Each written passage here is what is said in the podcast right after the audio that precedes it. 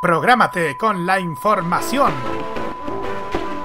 Los lunes desde las 21 y hasta las 23 horas, hora chilena, escucha la opinión de un experto, la información de la industria televisiva nacional e internacional, la voz autorizada de los televidentes y las noticias del mundo del espectáculo y la música se encuentran solamente con Roberto Camaño y La Cajita.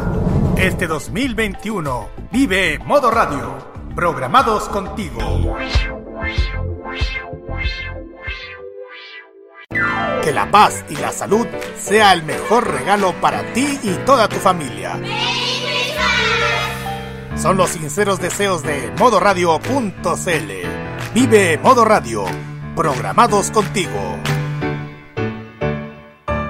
Desde hace cinco años, un grupo de frikis fugados de un laboratorio crearon una fórmula poderosa que transforma a cualquier persona en un fan del anime. Una fórmula que se ha distribuido en forma de millones de pastillas de animación japonesa por todo el mundo. No debo escapar, no debo escapar, no debo escapar, no debo escapar. Cápsulas que contienen música desde Asia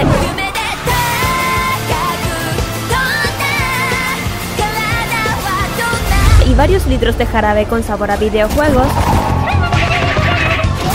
manga y cómics que se entregan cada sábado en la tarde. Desde ahora, Kirari Usagi Ojeda, Carlos Pinto, Dani Bru y Roque Espinosa levantan el telón de una tienda que atiende desde hace más de 200 episodios. Konnichiwa, Fanmasha Popular e. Damos inicio a Fanmacia Popular en modoradio.cl.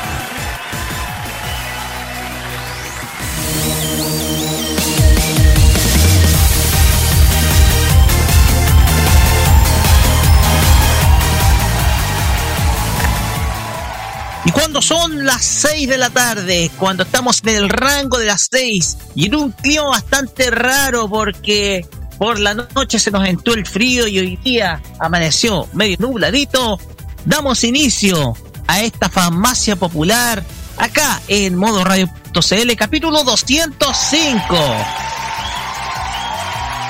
Capítulo 205, o sea, eh, ya llevamos 5 capítulos por encima de los 200 Recuerden, estamos con una meta personal, que sean otros 100 más.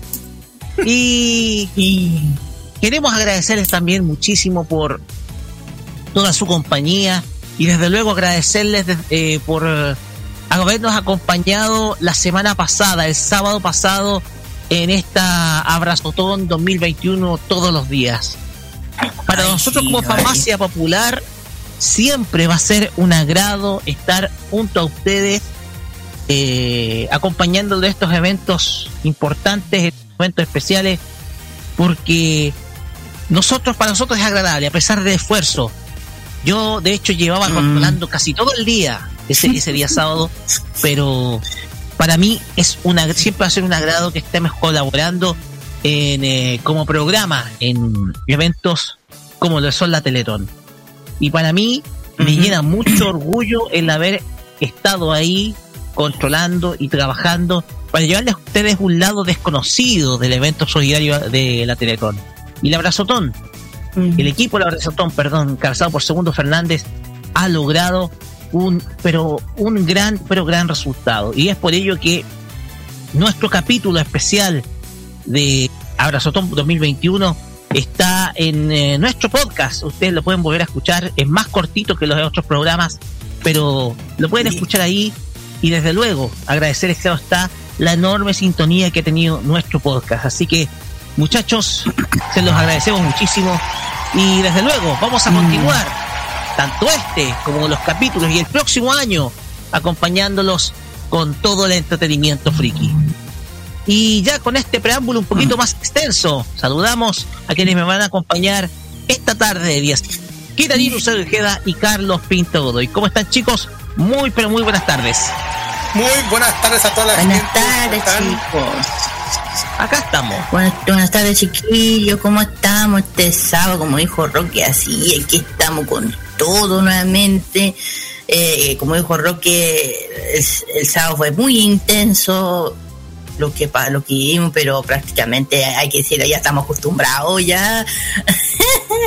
con la Teletón y no dormir, porque eh, eh, pero igual lo pasamos bien, además que hicimos cobertura con el caldito, ya saben para dónde fuimos y lo pasamos bien.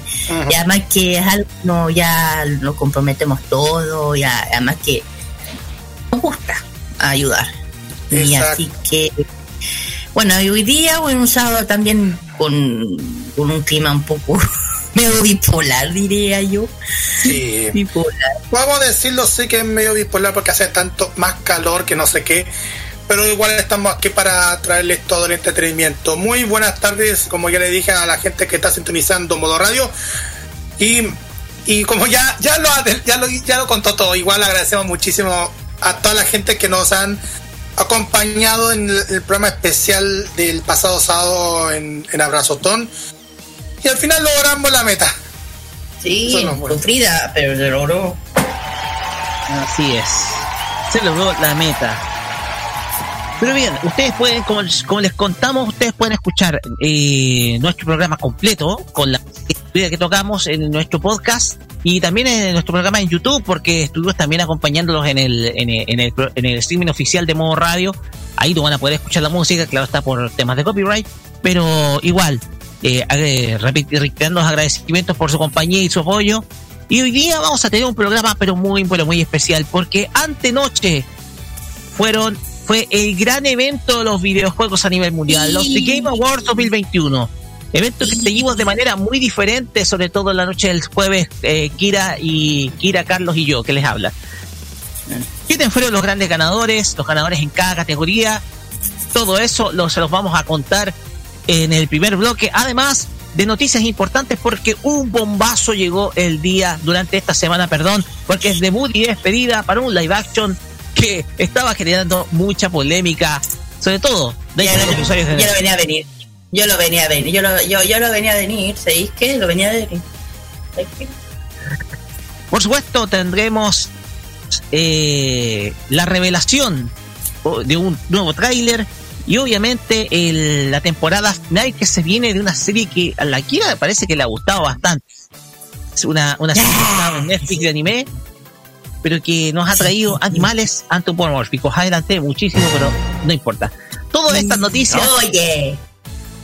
Todas estas noticias las van a conocer en nuestro primer bloque y además vemos el Fashion. Geek que va a estar dedicado al mundo de los videojuegos, pero vamos a contar la historia de una compañía japonesa que a mí me marcó la vida. Kira, adelante. Bueno, eh, claro, esta vez nos vamos a enfocar en el Fashion Geek Gamers. Porque vamos a hablar sobre el- vamos a hablar sobre la empresa de videojuegos que ha marcado a generaciones, generaciones y generaciones. Me refiero a Nintendo. Porque este es un homenaje al que ya saben lo que pasó ante ayer, que falleció lamentablemente el que creó la, Super NES y la Super Nintendo. Así que sentí que había que darle un poquito de homenaje y hablar de esta empresa que ya dije, ha marcado a muchos y a mí también. Así que, puntito. Es, es un- el recuerdo eterno para Masayuki Uemura, diseñador de la Famicom, de la Family Computer, es, Famicom. Sí. quien Entiendo falleció durante esta semana y que desde luego nosotros eh, recordamos en nuestra cuenta de Instagram y oficial de modo radio. Pero también vamos a tener Emprendimiento Geeks. Exactamente. Los emprendimientos geek- Ay, se, me fue para otro lado. Desde esta semana, o sea, de este sábado, perdón. eh, por primero vamos por Japón, vamos a ir por Ringo Games. Y por parte de Corea, vamos a Golden, Day, Go- Golden Gate Store. Vamos a hablar sobre estos dos emprendimientos, dónde y dónde lo pueden pillar. Eso. Muchas, pero muchas gracias, Kira. También vamos a tener, vamos, regresa la máquina del tiempo luego de una para de un buen tiempo, obviamente, valga la redundancia. Y en esta oportunidad nos vamos a dedicar a repasar una serie, vamos a retroceder al año 1997 porque vamos a repasar una serie de ovas que se lanzó que puede ser muy controvertida al día de hoy, tenemos que decirlo. ¿Estáis, Porque- estáis seguro? ¿Estás seguro? Eh, sí, sí, sí, sí va, sí va. Eh, puede parecer muy controvertida, pero sí tiene mucho, pero mucho que contar. Eh, mira, por favor. Hay mucho, pero mucho que contar. Ya. Ustedes la conocerán cuando veamos precisamente nuestra sección en, eh, en un rato más. Carlos Pinto nos nos toca el ranking de Japón en el Hace Escuchar, ¿cierto? Sí, ya te lo adelantaste, sí, te lo adelantaste, lo adelantaste. Sí, vamos a, dedicar al ranking japonés de los sexos más escuchados según lista de Billboard en el Hace Escuchar. ¿Quién está en primer lugar? Lo vamos a saber más adelante, así ya que sé con nosotros. ¿Mm? Ya sé, que, ya sé quién están en el primer lugar. no puede ser. No, no, eh, puede ser. nadie sabe, así que estén atentos, chiquillos. No, yo lo sé, no, yo lo sé, pero puede ser cuando lo acabo de leer dije, ok. Bueno, como lo contamos todo esto y la mejor música para esta tarde, día sábado 11 de diciembre, ustedes la van a tener acá en Famacia Popular por Modo Radio. Y ya dicho esto, Carlos Pinto, vamos con nuestras redes sociales. Ahí está sonando la música. Gracias. Facebook, Twitter, Instagram, arroba modo radio CL y también arroba farmacia popular. Ahí nos pueden escribir todos los temas a través del hashtag farmacia popular MR. WhatsApp más 56994725919 envío.modoradio.cl tuning, monkey boom, line radio box y ya como dijo Roque al comenzar el programa, los podcasts. Ahí aparecen todos los capítulos de farmacia popular las veces que ustedes quieran, incluyendo el capítulo especial de la semana pasada. Así es, porque ustedes saben, nosotros estamos presentes de Spotify, Anchor.fm, Google Podcast, Apple Podcast, Pocket Cast, también estamos en Radio Public. Todas esas plataformas son cubiertas, eh, son cubiertas por nuestro podcast, así que ustedes pueden escucharnos cuantas veces quieran y, donde ustedes quieran. Si Spotify no es su favorita, están las otras alternativas, estimados. y ya dicho esto, Vamos con música y lo vamos a hacer con una destacada seiyuu y cantante. Estamos hablando de Yui Horie, tal vez una seiyuu y cantante más importantes de Japón de los últimos 20 años. ¿Ya? Dentro de esta gran camada de voces que tuvo Japón eh, eh, en, dentro de este ya siglo XXI. Y vamos a escuchar este tema proveniente de la serie Golden Time del año 2012, una serie una comedia romántica que habla sobre la vida universitaria y cómo a veces ser compañera de curso, ser compañera de carrera de alguien puede cambiar la vida. Esto es Yui Hori con la canción del mismo título, Golden Time, acá en Famacia Popular Promo Radio de este día 11 de diciembre. Vamos y volvemos con nuestros temas de la semana.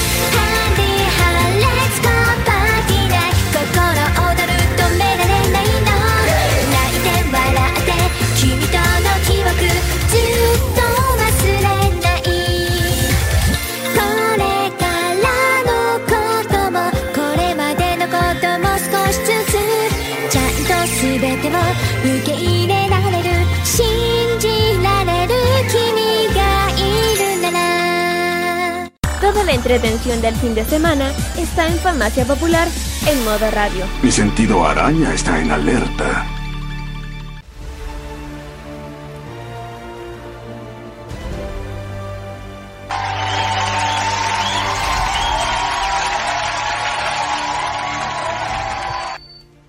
Con la música de fondo, que es de propia las de Game Awards, seguimos acá en Farmacia Popular, acá por, por radio, porque antenoche Mm. tuvimos el placer de ver uno de los eventos más esperados por el mundo gamer. Estamos hablando de los The Game Awards 2021, la gran ceremonia de premiación a lo mejor del año en el ámbito de los videojuegos.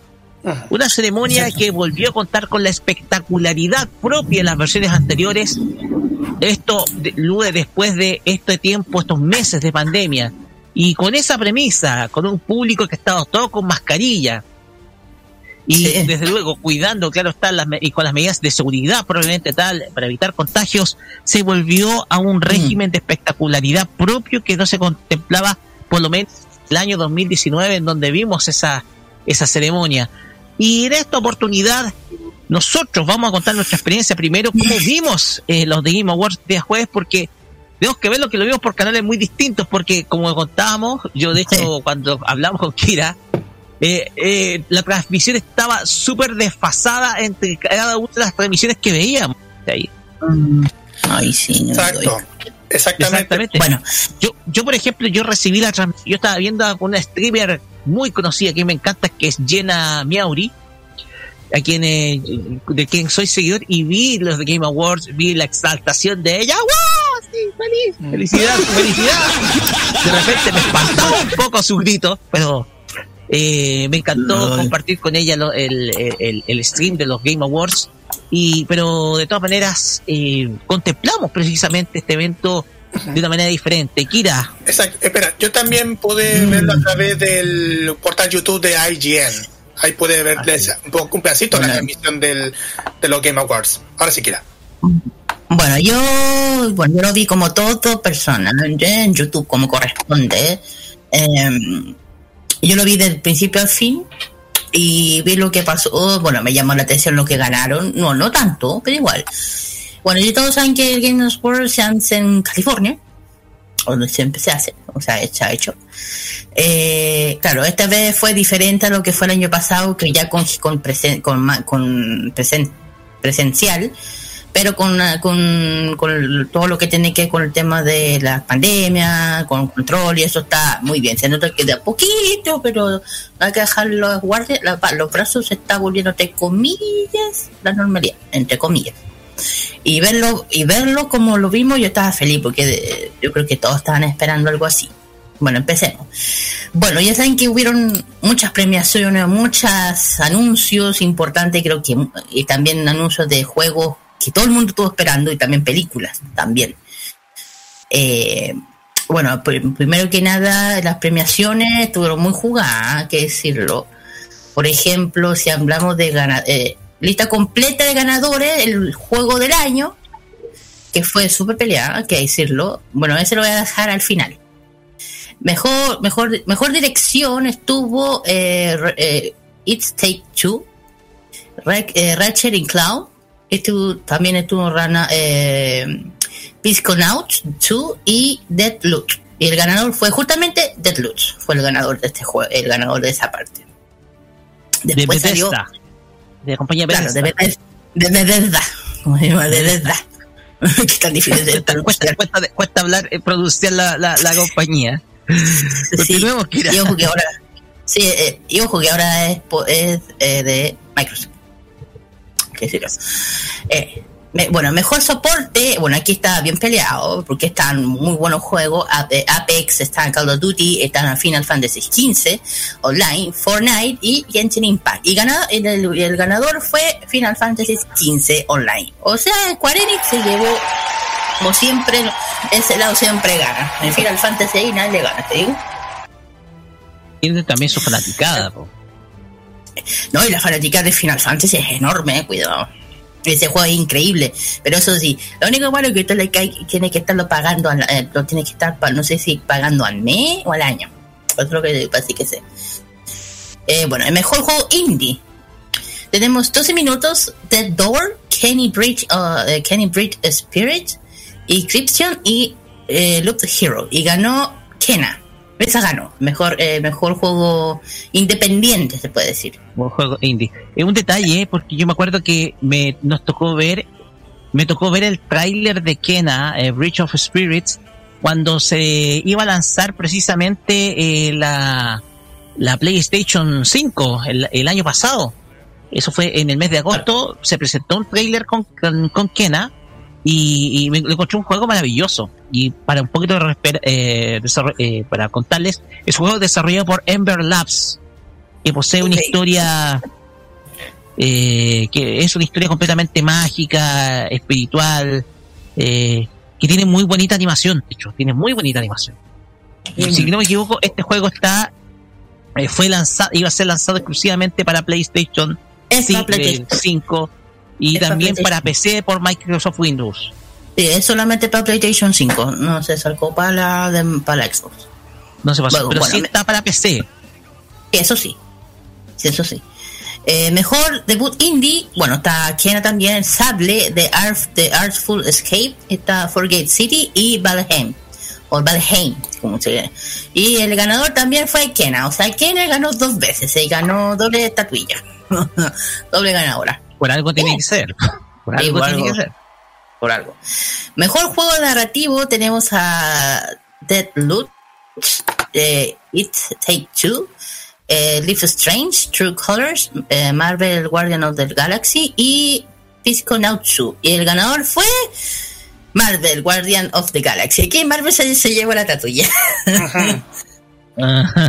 Exactamente. No, Es que- mejor narrativa. Este videojuego Claro, está, distribuido por, está desarrollado por Eldos Montreal, eh, pero está distribuido por Square Enix. Sí, también. Está para, está, está para todas las plataformas, está porteado para todas las plataformas, PlayStation, Xbox, Nintendo Switch y, eh, y PC, ¿ya? Así que Exacto, para aquellos que quieran jugarlo, buscarlo, ¿ya?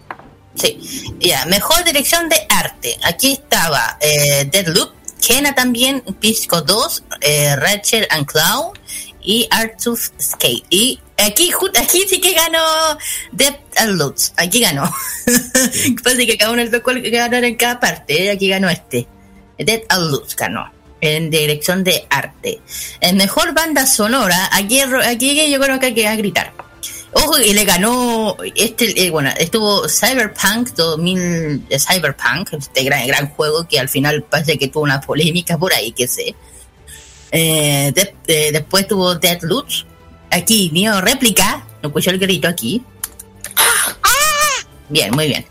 Marvel, Guard- eh, Marvel Guardianes de la Galaxia y Artful Escape. ¿Y quién ganó? Nier. Bien. Wow. Eh, mejor banda sonora, claro, era, era, era de esperar. ¿Puedo eh, Sí. hablar un poquitito respecto a esto? Sí, Lo- lo- fanático tipo. A ver, yo, a mí me ha tocado jugar Nier Automata. Tengo que decir que las bandas sonoras, precisamente de estos videojuegos de, de Nier, son bastante, son excelentes, son muy emocionales, son bellísimas. La música es bellísima, sobre todo la Nier Automata. A mí no me ha tocado jugar ni Replicant porque aún está caro, digámoslo, y mi bolsillo no, no aguanta, digámoslo. Está carito todavía, no he podido jugar. Me gustaría jugarlo. Es la, es la precuela de Nier Automata, pero tiene ese detalle. Hay que, hay que hablar que Nier, eh, Nier Replicant es, es la nueva versión precisamente de Nier que se lanzó hace, eh, hace 11 años atrás, ya casi 12 años, en 2010. Es una nueva versión ya mucho más mejorada, con eh, nueva banda sonora, etcétera, que fue desarrollada por Cambia Intercorporated, ¿ya? Al contrario de Nier Automata que fue des- desarrollado por Platinum Games, ¿ya? Lo que sí es que cuenta con eh, la inclusión ambas de Square Enix y obviamente eh, Yoko Taro está metido ahí, po, obviamente. Yoko Taro es un, un genio Claro. y para decirlo, la música Claro. que eh, es magnífica. No sé, Ya. eh, es una eh, eh, posee, siempre posee ese detalle, los juegos de Nier tienen ese detalle de, de una música bastante, bastante bellísima, ¿ya? Keiichi Okabe junto con Kakeru Ishima, Keigo Ha- Hachi, Takafumi Nishimura. Aunque Keiichi Okabe también participó en Nier Automata en la creación de la banda sonora. Sí, Eh, Es un gran creador, la música es bellísima, se los recomiendo. eh, Es un, es de esos juegos que voy a ver si puedo, espero ojalá que baje de precio no es para poder poli, no es poli. No, no es poli, no es poli. No, si no voy a spoilear, si no he dicho nada, ningún detalle. Si el tema acá es que es bellísima la música, búsquenla. Y es además que es bastante, bastante tensión, es tensión, es cinematográfica la banda sonora de, de Autómata. Pero de Nier Replica Mira, tan, eh, no me extraña es que su música sea también genial. Pero como te digo, voy a esperar a que no. ¿Mm? está muy carito. Sí, sí. No me extrañaría que no me extraña que haya ganado, además que le ganó Cyberpunk. Este, este juego, eh, Cyberpunk, hay que decirlo, fue uno de los juegos más esperados y me acuerdo perfectamente todo lo que era, lo que son yo que estuve esperando este juego hasta que pasó lo que pasó. No voy a decir nada. Me parece que Cyberpunk eh, 2077 creo que debería estar, perdónme, dentro de las decepciones de- del año. Que por eso es lo que te estoy diciendo, yo, que no sé qué, yo sé qué pasó, me sé el escándalo, pero no lo voy a decir. fue, mu- fue mucho el hype que tuvo el videojuego, pero como te digo, Mm. eh, hay muchos que lo abandonaron al tiempo siguiente, o sea, Ah, sí. habían, eh, eh, o sea, fue mucho el hype que generó un Mm. lanzamiento muy esperado, pero al fin y al cabo, que, te- que todos terminaron Queen. pa. exactamente. Pero continuemos, Kid, Bueno, ya. siguiente. Sí, mejor. Mejor diseño de sonido. Aquí tenemos también a Dead, Dead Alert. Aquí tenemos a Forza Horizon 5, eh, Ra- Ratchet and Clown, Resident Evil Village y Returnal. El ganador fue Forza Horizon 5. El juego de- este juego de carrera no me extraña, porque este juego Sí. viene y popular. de hace mucho- o sea, sería como el, el rival de, Game- de Grandes Autos, se podría decir, pero siempre gana este, hay que decirlo. También Este Gran Turismo, este- esos juegos con, con autos de carrera, con autos de carreras deportivos que son eh, que, que tienen sus fanáticos. Este es un juego que Sí. bueno, este es de la saga Forza, está desarrollado por. Playground Games y actualmente está distribuido para, para Xbox. Sí, para Xbox. De hecho, este juego, bueno, eh, lo- igual, ojo, este tiene su fanática también. Hay fanáticos de videojuegos de carrera muy grandes, así que cuidado. Bueno, la mejor interpretación, bueno, Erika Mori como Alex Chen de Live and, eh, eh, Live and- Life and Strange de True Colors. Después tenemos a. Claro. Después ya, ya Carlos Esposito como Anto Castillo de Far Cry 6. Jason E. Kaylee como Cole Ball de, de la, del juego que todo el rato estoy mencionando de la Loop. Hotel Loop. Maggie Roberto Robinson, Robinson como Robertson. Lady Robinson como Lady Dimitreus. Esa es la jefa que le estoy, esa es la que le estoy mencionando. Esa es la que te menciona la Lady Dimitrescu. Puta que la odio esa vieja, esa vieja. De hecho, eh, se convirtió en uno de los cosplays más hechos durante el año. Sí, pero te digo, tiene que jugar, tiene que vieja. Discúlpame, Per- Perdona el disculpa, por si corazón. acaso. No, pero digo, le, le voy a decir, es una, es una de la jefa Julia, perdón, que yo lo digo porque muchos van a entender por qué. Dale, cuidado, use Sí, bueno. el vocabulario. Sí, por eso dije, perdón, es lo que iba a decir. De Resident Evil Village y el, el último es Osioma Akaja, Akaja, no sé cómo se dice, Akaja. De como Oizoma Julian Kaga. No. que no sé cómo se lee eso. Eh, como Juliana Blake de la, del juego de Dead and Loop. Y ganó Resident Evil Village, por fin ganó. con la ley de Demetreus. Obviamente, que- a ver, el personaje en primer lugar se volvió muy popular durante Sí, el año. sí. Dijimos que fue uno más cosplayados, Lady Dumitrescu. Un poco para aquellos que no conozcan, eh, Maggie Robertson ha hecho varios papeles eh, en, eh, en eh, por lo menos acá tenemos algunos algunos trabajos que se han hecho en videojuegos como Maiden, Rock Company, eh, la mencionada Resident Evil Village por la cual fue premiada. Eh, entonces ha hecho trabajos en el ámbito de videojuegos, ha tenido Mm. experiencia, ¿ya? Eh, De hecho, es- se ha destacado mucho en el doblaje de videojuegos, que es lo, lo que se ha desempeñado hasta el último tiempo. Bueno, siguiente. El, el mejor juego de impacto. Bueno, aquí tenemos a Before Your Eyes, Boyfriend Duggan, eh, Chicory, Live on Strange True Colors y No Longer, no Longer Home. Y ganó, por fin ganó Li- Live on Strange. Aquí ganó. Life of Strange True Colors, sí, juego desarrollado Sí, este por, está- eh, está distribuido por Square Enix también, eh, está desarrollado por la misma compañía con Deck Nine, eh, está disponible eh, en eh, todas las plataformas también, de hecho está disponible en, las PlayStation 4 y 5, Nintendo Switch, Box, Etcétera. en PC, en Google Stadia, está, está disponible plenamente el juego. etcétera, etcétera. Claro, y ojo que este- este también tuvo sus comentarios un poco negativos, cuidado. En fin. Mejor soporte co- eh, comuni- de, de comunidad, bueno, aquí tenemos a Apex, Destiny 2, Final Fantasy XV Online, Fortnite y No Man's Sky. Y ganó nuevamente Final Fantasy XV. Claro, como dije aquí, y Final Fantasy nadie le gana. Volvió a Claro, ganar. está, esto hablando de mejor soporte de comunidades para aquellos que están, eh, aquellos que entregan soluciones de soporte en caso de cualquier duda, por ejemplo. Por Las eso. respuestas que dan de parte de la compañía por el juego a los, a los jugadores. Es que con Square Enix no se meta. Esos son buenos, responden muy bien, así que vos. Y Bueno, mejor juego de móviles. Aquí tenemos a Fantasian, Genshin Impact, Lego Le- eh, Lo- LOL o Lego Legends, eh, Marvel Future Revolution y Pokémon, Pokémon Unit. Y ganó Genshin Impact. Bien, aquí aplauso, bien. Aquí ganó. de hecho, eh, obedece a la popularidad que ha tenido el juego, digámoslo. Sí. eh. este Yo. juego que ha estado, sido, ha sido distribuido por mi joyo, que, que ha estado a la Oh. palestra y en muchos, en muchas, en muchos de los teléfonos, incluso el tuyo, que lo has podido jugar. Y lo ha jugado también mi, el, mi cuñado eh, Christopher, que también es un habitual jugador de Genshin Impact, en su iPhone. bien. Y el juego, el juego incluso es bastante, ha sido bastante atractivo. De hecho, incluso salió un aviso, aviso respecto a nuevos, a nuevas extensiones, Eh, pero eso lo vamos a contar después. Sí. A ver, yo soy fanática de Genshin, pero yo lo juego. Mira, lo que pasa es que este juego es de lo que muchos de nosotros estábamos esperando, que ten- tuviesen una a, lo que nos gusta que el anime y que sea un juego abierto, con muchas posibilidades de muchas cosas, y es por eso que es tan popular. Y además que los personajes que van saliendo son cada vez más intensos y te, da la opción de elegir qué personaje te gusta más, porque cada uno tiene poderes, o sea, de lo que agua, hielo, viento, etcétera, todos lo que, lo- los elementos, los elementos. Y cada vez hay personajes que llaman la atención. Y lo que me, que me, lo que me mata es la, ge- la gente gasta plata a conseguir ese personaje. Yo lo he visto porque yo soy, yo soy testigo. Pero ya después voy a seguir. En fin.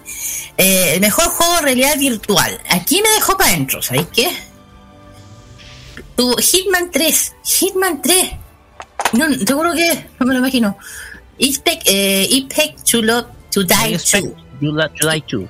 Claro. Sí. Lone 2, Resident Evil 4 y Spinner Elite BR. Y ganó Resident Evil 4. Te juro que juego esta weá en realidad. Me asusta. Estamos hablando de un juego de 2005. No, no, de miedo no. Pero si de repente me sale un zombie enfrente mío y grito como loca, claro, porque a quién no le pasaría esa cosa. O no. No tenemos que ir a porque son muchas las categorías. Sí, muchas. Mejor juego de acción. Eh, The Black for Blood, Shibari 2, Dead, Deadloot, Fairy Cray 6 y Returnal. Y ganó Returnal, ganó. Sony, Mejor, desarro- claro. Housemarque. Sí. Mejor, so- mejor juego de acción y aventura. Marvel, eh, Marvel Guardian, Guardian de la Galaxia, Metroid Drive, Metroid, eh, Pisco, Pisco, Pisconauto 2, Ratchet Clown, eh, un Dimension apar- aparte, bueno, así se dice, y Resident Evil Village. Y ganó Metroid, claro. Nintendo. Metroid Red. Nintendo, exactamente. Mejor juego de rol. Aquí, aquí, mejor juego de rol. Cyberpunk 2007 2707 o 77. 27. Claro. Monster Hunter Rise, Scarlet Nex- eh, Nexus, Shin, Shin Megami Tensei 5 y Tales of Arise. Y ganó Tales. Eyes of Arise. Tales of Arise, Sí. claro. Y ganó ese. es, de la me- es de la misma línea franquicia Tales. Es, una gran fra- hay una- hay- hay una, es una franquicia completa de videojuegos de este tipo que salió De lanzando hecho- desde, la, desde, la, desde hace ya 20 años, de hecho. De hecho, se sacó una serie. Sí, de hecho se sacaron varias series de anime, de hecho. Esto Sí, está producido sí. por Bandai Namco. Exacto, de hecho hay series por ahí, de hecho hay hace una serie que hace rato salió, fue popular. sí, de hecho la serie de videojuegos se llama Tales of. De hecho, Esa misma. han, salido varias, varias otras franquicias, claro. Sí. Mejor juego de lucha. Dem ¿Ah? Ok. Demon Slayer Kimetsu no Yaiba de Hinomi Kami Chron eh, Chronicles. Uh. Eh, después salió... Sí, lucha eh, cuerpo a cuerpo. Claro. Eh, después el, el otro era Gin- Ginty Gears Stride. El otro era Metal Blood. Eh, Nickelodeon, el que Carlos dijo la otra vez. Nickelodeon, Nickelodeon All Star Brown. Brown, claro. Y Virtual Fighter 5 Ultimate Showdown. Y ganó Guilty Gear. No puede ser, ganó Kimetsu no Yaiba. no. No. Bueno, yo también estaba así como que le, ¿por qué le ganaron a Nickelodeon All Star Brawl? Pero bueno, un juego recién salió del horno, Claro. hay que decirlo. Bueno, mejor juego familiar. It, It Take Two, Mario Party Superstar, New Pokémon Snap, Super Mario 3D World Frozen Fury y Wario Wait Get, Get It Together. Y ganó It Take Two. Ganó. Mejor juego deportivo y de conducción. Aquí va, puta, aquí todo bien, perdón, bien aquí. El FI 2021, el FIFA 22, el Forza Horizon 5, Hot Wheels, Hot Wheels eh, Ul- no sé cómo se dice, este, Ulesi y Rhythm un Leisure. Unleashed y Rhythm Republic y ganó Horizon 5. Forza Horizon. En la primera te corrijo que es eh, F1 en 2021, que es Fórmula 1 2021. Claro. ¿Ya? Bueno, mejor simulador y de estrategia, Age, The Age of the Pirate eh, 16. El cuatro. Evil 4. Cuatro, cuatro. No puedo- sí, sí que no puedo. Bueno, filo. Eh, Evil Games 2, The World Dimensions, The Human King, Encryption y Microsoft Fighter Simulation. Y ganó Empire. Ganó. Un clásico. Tiene mucho, Claro. mucho- una gran cantidad de jugadores. Mm. Mejor, mejor, mejor multi, multijugador. Black 4 Blood, It's Okay 2, Snow Cloud City, Monster Hunter Rise, no sé si lo leí, parece que lo escribieron mal. New World y Valheim. Y ganó It, Took- It Take Two. Ese ganó. Mm, juego más esperado, El Ring. Sí. Eh, Golden War Ragnarok, Horizon Forbidden West, la secuela de Legend- Le- la leyenda de Zelda Brown and, White, and Wing, y Wild. eh, the Wild, y Starfield, y ganó El Ring. Se ganó. Innovación en accesibilidad. Far Cry 5, Ori- Horizon 5, re- la Marvel Gu- Guardianes de la Galaxia, Raid and Cloud Dimension aparte, y The Veil Shadow of the Clown. Y ganó otra vez Horizon, creo que es la que más ganó. Es el que más ganó. Horizon 5. Forza Horizon 5. Sí, volvió a ganar como tres ya. Bueno, eh, creador de contenido del año. Aquí no sé. Dream, Fulsi, Gauntlet, Ibai y The Grave. Y ganó Dream. No, Dream. Ganó. Eh, es streamer. Sí, eh, el claro. streamer de videojuegos. Dream ganó. Claro. El mejor esport. Call of Duty, Ca- eh, Counter-Strike Global Offensive, Dota 2, League League of Legends y Valorant. Y ganó, adivina cuál. LOL. League of Legends. Claro. ¿Quién puede ganarle? A Valorant. Démosle nomás. Démosle Sí. nomás, Kira. El mejor atleta eSport, Cree Isman Le, no sé cómo se le escribe esto, esto, Les, Les, Les, no sé. Yo te ayudo. Geo, Geo Showmaker Su, Megomet Cloud, eh, Collapso Clylock, Ole Stran Slip, esto no sé cómo se lee. Olax String Slips, Collier, Collier, Eh, te- si quieres, yo te puedo ayudar, Kira. ¿Sabes qué? Por ahí un poquito más. No, no, no, no, no, no, no lo vas a hacer. las últimas. No, no. Mejor equipo Sport Atlanta. eh, bueno, el ganador fue este raro que no puede leer. Alexander. Alexander No, Simple. bueno. Claro. El mejor, el mejor eSport Atlanta, Faceit, Don Kia, Natsu Vince- eh, Vicere, Santin y Team Sprayer. Ganó Natsu. Mejor emprendedor eSport bueno, eh, entrenador. entrenador, entrenador, perdón. Ariat, Andri, eh, Andri Blade 3, James Crown y Kim O Kim Ki Oma y ganó Kim Kim Oma. Y el último mejor evento eSport, Eh, Lego Legend World Champion 2021, eh, Major Slow, Stock Low 2021, Oh, eh, Mobile Glo- Global Champion 2020, The International 2021 y Valorant Champion Tour Straight to Master. Y, y que ganó Legends. Y el mejor juego del año fue. Eh, te lo digo, ya está. Estuvo, estaba eh, The Loop, It Take Two, Metroid, eh, Now 2, Ratchet and Clown y Resident Evil Village. Y ganó It Take Two. Eso. It Take Two fue el mejor juego del año según el según la, el comité evaluador. Hay que decir que It Take Two es un juego que es bastante familiar, es un juego que está hecho más que nada, es un juego enfocado a la aventura, es bastante familiar. Es un juego que, por lo que estoy viendo acá en las imágenes y en lo que vi en su trailer, es bastante, eh, es bastante friendly, bastante friendly, eh, no- está basado en mundos de fantasía, etcétera. Nosotros cuando vimos en la transmisión, el crea, uno de los creadores, uno de los que subió al escenario, estaba pero muy, pero muy feliz y contento. Eh, eh, es un videojuego que es bastante familiar, de hecho. Cuando digo, decimos familiar, es que es un juego que simplemente tiene elementos que son bastante bastante family friendly o bastante por ejemplo hechos para toda la familia. O sea que se puede lo puede jugar cualquier persona de cualquier edad. O sea sin el riesgo de que por ejemplo se encuentre con imágenes violentas y bla bla bla. El tema acá es que eh, había que jugar el videojuego. Lo he jugado no lo hemos jugado no podemos decir nada de él. Sin embargo no por algo el- se le dio el premio al juego del año. Eh, vamos a hablar un poquito de la ceremonia. La ceremonia estuvo fantástica, Mm. eh, recuperando la espectacularidad que estuvo tenía antes, antes de la pandemia. Sin duda alguna ha sido una de esas, ha sido una de esas experiencias de ver eh, ceremonias que, como decía alguien por ahí, eh, los Oscars están quedando de a poco chiquititos.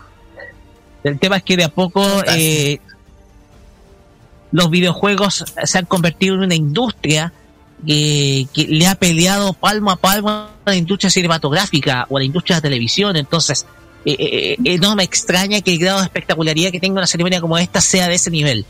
Y sin duda alguna nos ha permitido reencontrarnos precisamente con los grandes eventos estelares en donde se premia precisamente a, a las grandes creaciones del ámbito de los videojuegos. Recordemos que este- esta, esta ceremonia eh, se llama The Game Awards. Antiguamente se llamaba, si no me equivoco, The Video Game Awards. ¿Cachai? Pero ahora se globaliza y se llama The Game Awards. A medida que se han ido cambiando los tiempos, se envuelven El tema acá es que eh, me encantó la ceremonia. De, sin duda alguna ha sido una así ha sido un reencuentro precisamente con los grandes eventos de este tipo ya así que no tengo más que decir gran ceremonia. Eh, me gustó el premio que se le da a la franquicia Nier porque en el 2018 la ceremonia 2017 perdón Nier Automata también ganó como mejor banda sonora. Así que y se repite nuevamente. Ajá.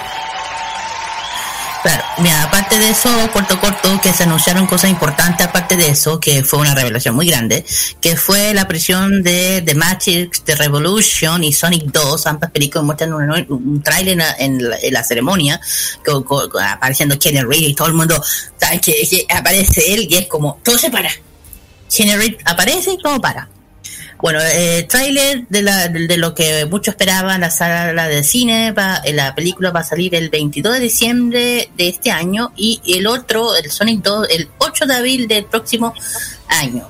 Además que se habló de otra cosa importante, el Final Fantasy Remake de Square Enix que anunció el lanzamiento del primer capítulo de PC el próximo 16 de diciembre, o sea, la otra semana. Y aparte de eso, hablaron de otra cosa importante, nuevo trailer de Ender, de Ender Ring que nuevo trailer de un trabajo de From eh, Softfire Producing, bueno, de un trailer que ya se mostró.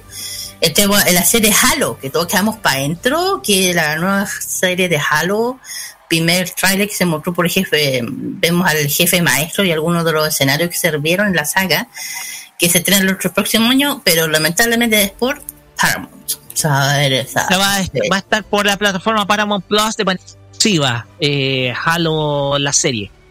Ya, para solamente para Claro. los suscriptores de Paramount Plus. Paramount Plus. Claro. Bueno, para, los- claro, para los La fanáticos plataforma de rápido. CBS, de- de hecho. Es la plataforma de Viacom CBS de todo su contenido. Si alguien quiere contratar el servicio. Bueno, aquí, bueno, aquí hablaron de Among Us, yo que yo no lo vi. Recibieron una versión centrada en el juego realidad virtual. O sea, va a tener un va a tener versión realidad virtual por Oculus Rift. Ahí va a tener. Y también PlayStation eh, VR y Steam. Para los que tengan los, los, cascos. Y también habló- hablaron, eh, se un tráiler que todo el mundo, especialmente fanáticos de esta saga de Star Trek, Star Trek sacaron la, el tráiler de este juego, Star Trek Resurg- Resurgence que regresando a la popular franquicia del mundo de videojuegos, de su tráiler narrativa de muchos de los personajes que antaño que uno recuerda. Eh, Como el señor Spock. De hecho, Star- Claro. este Star Trek es un videojuego que está hecho principalmente para los fanáticos trekkers, que, que no son pocos, ojo, los fanáticos No. de la Estrella son, eh, si bien tienen una, una amplia rivalidad, eso- ese fan, una gran rivalidad, sobre todo con Star Wars, es una comunidad que sin duda alguna ha sabido ganarse, sobre todo por la serie clásica de los 60. ¿ya? Sí. Bueno, el siguiente fue el tema de el Escuadrón Suicida Kill de eh, la muerte de la justicia o la Liga de la Justicia, mejor dicho. El último trabajo de Rockets, de Rockets muestra la nueva material de, de tiempo real, donde vemos se ve a la Harley combinando múltiples acciones que acaban con la amenaza de Metrópolis y se ve Flash compartiendo, ya saben. Y esto llega el, del próximo año para PlayStation 5, Xbox Series eh, eh, eh, XS y PC. Y también hablaron de, bueno, el tema que yo mencioné, eh, Sony muestra material de una nueva aventura de videojuegos, aparte de la película. Eh, se llama Sonic Frontier, que abarca una nueva aventura que está la campaña navideña del próximo año. Y lo, lo, lo, lo- lo chistoso que va a ser multiplataforma. Mu- multi- mu- multiplataforma. Eso es interesante. Bueno, hablaron de otro juego bien así de, terror, uno que era Night Gale, que ven varios personajes, que agrupaciones, parece que también es multijugador, o va a ser. Estructural, tendencia eh, en un mundo de amenazas. Esto va a ser el próximo año también. Y a no ser más juegos, muchos juegos, y también algo que me llamó la atención y que no puede ser esto real.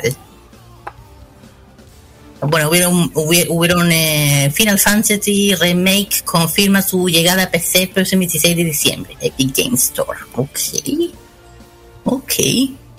Pues Bueno, bien, también, bueno, eso sería Eh, como lo más que se habló. lo más importante, sí. El tema es que por tema de tiempo igual tenemos que pasar a otra noticia, nos queda mucha información, Sí. pero hay un detalle importante. Eh, lo de, si ustedes se dan cuenta, lo, lo estelar fue el lanzamiento de, de este nuevo videojuego para Matrix.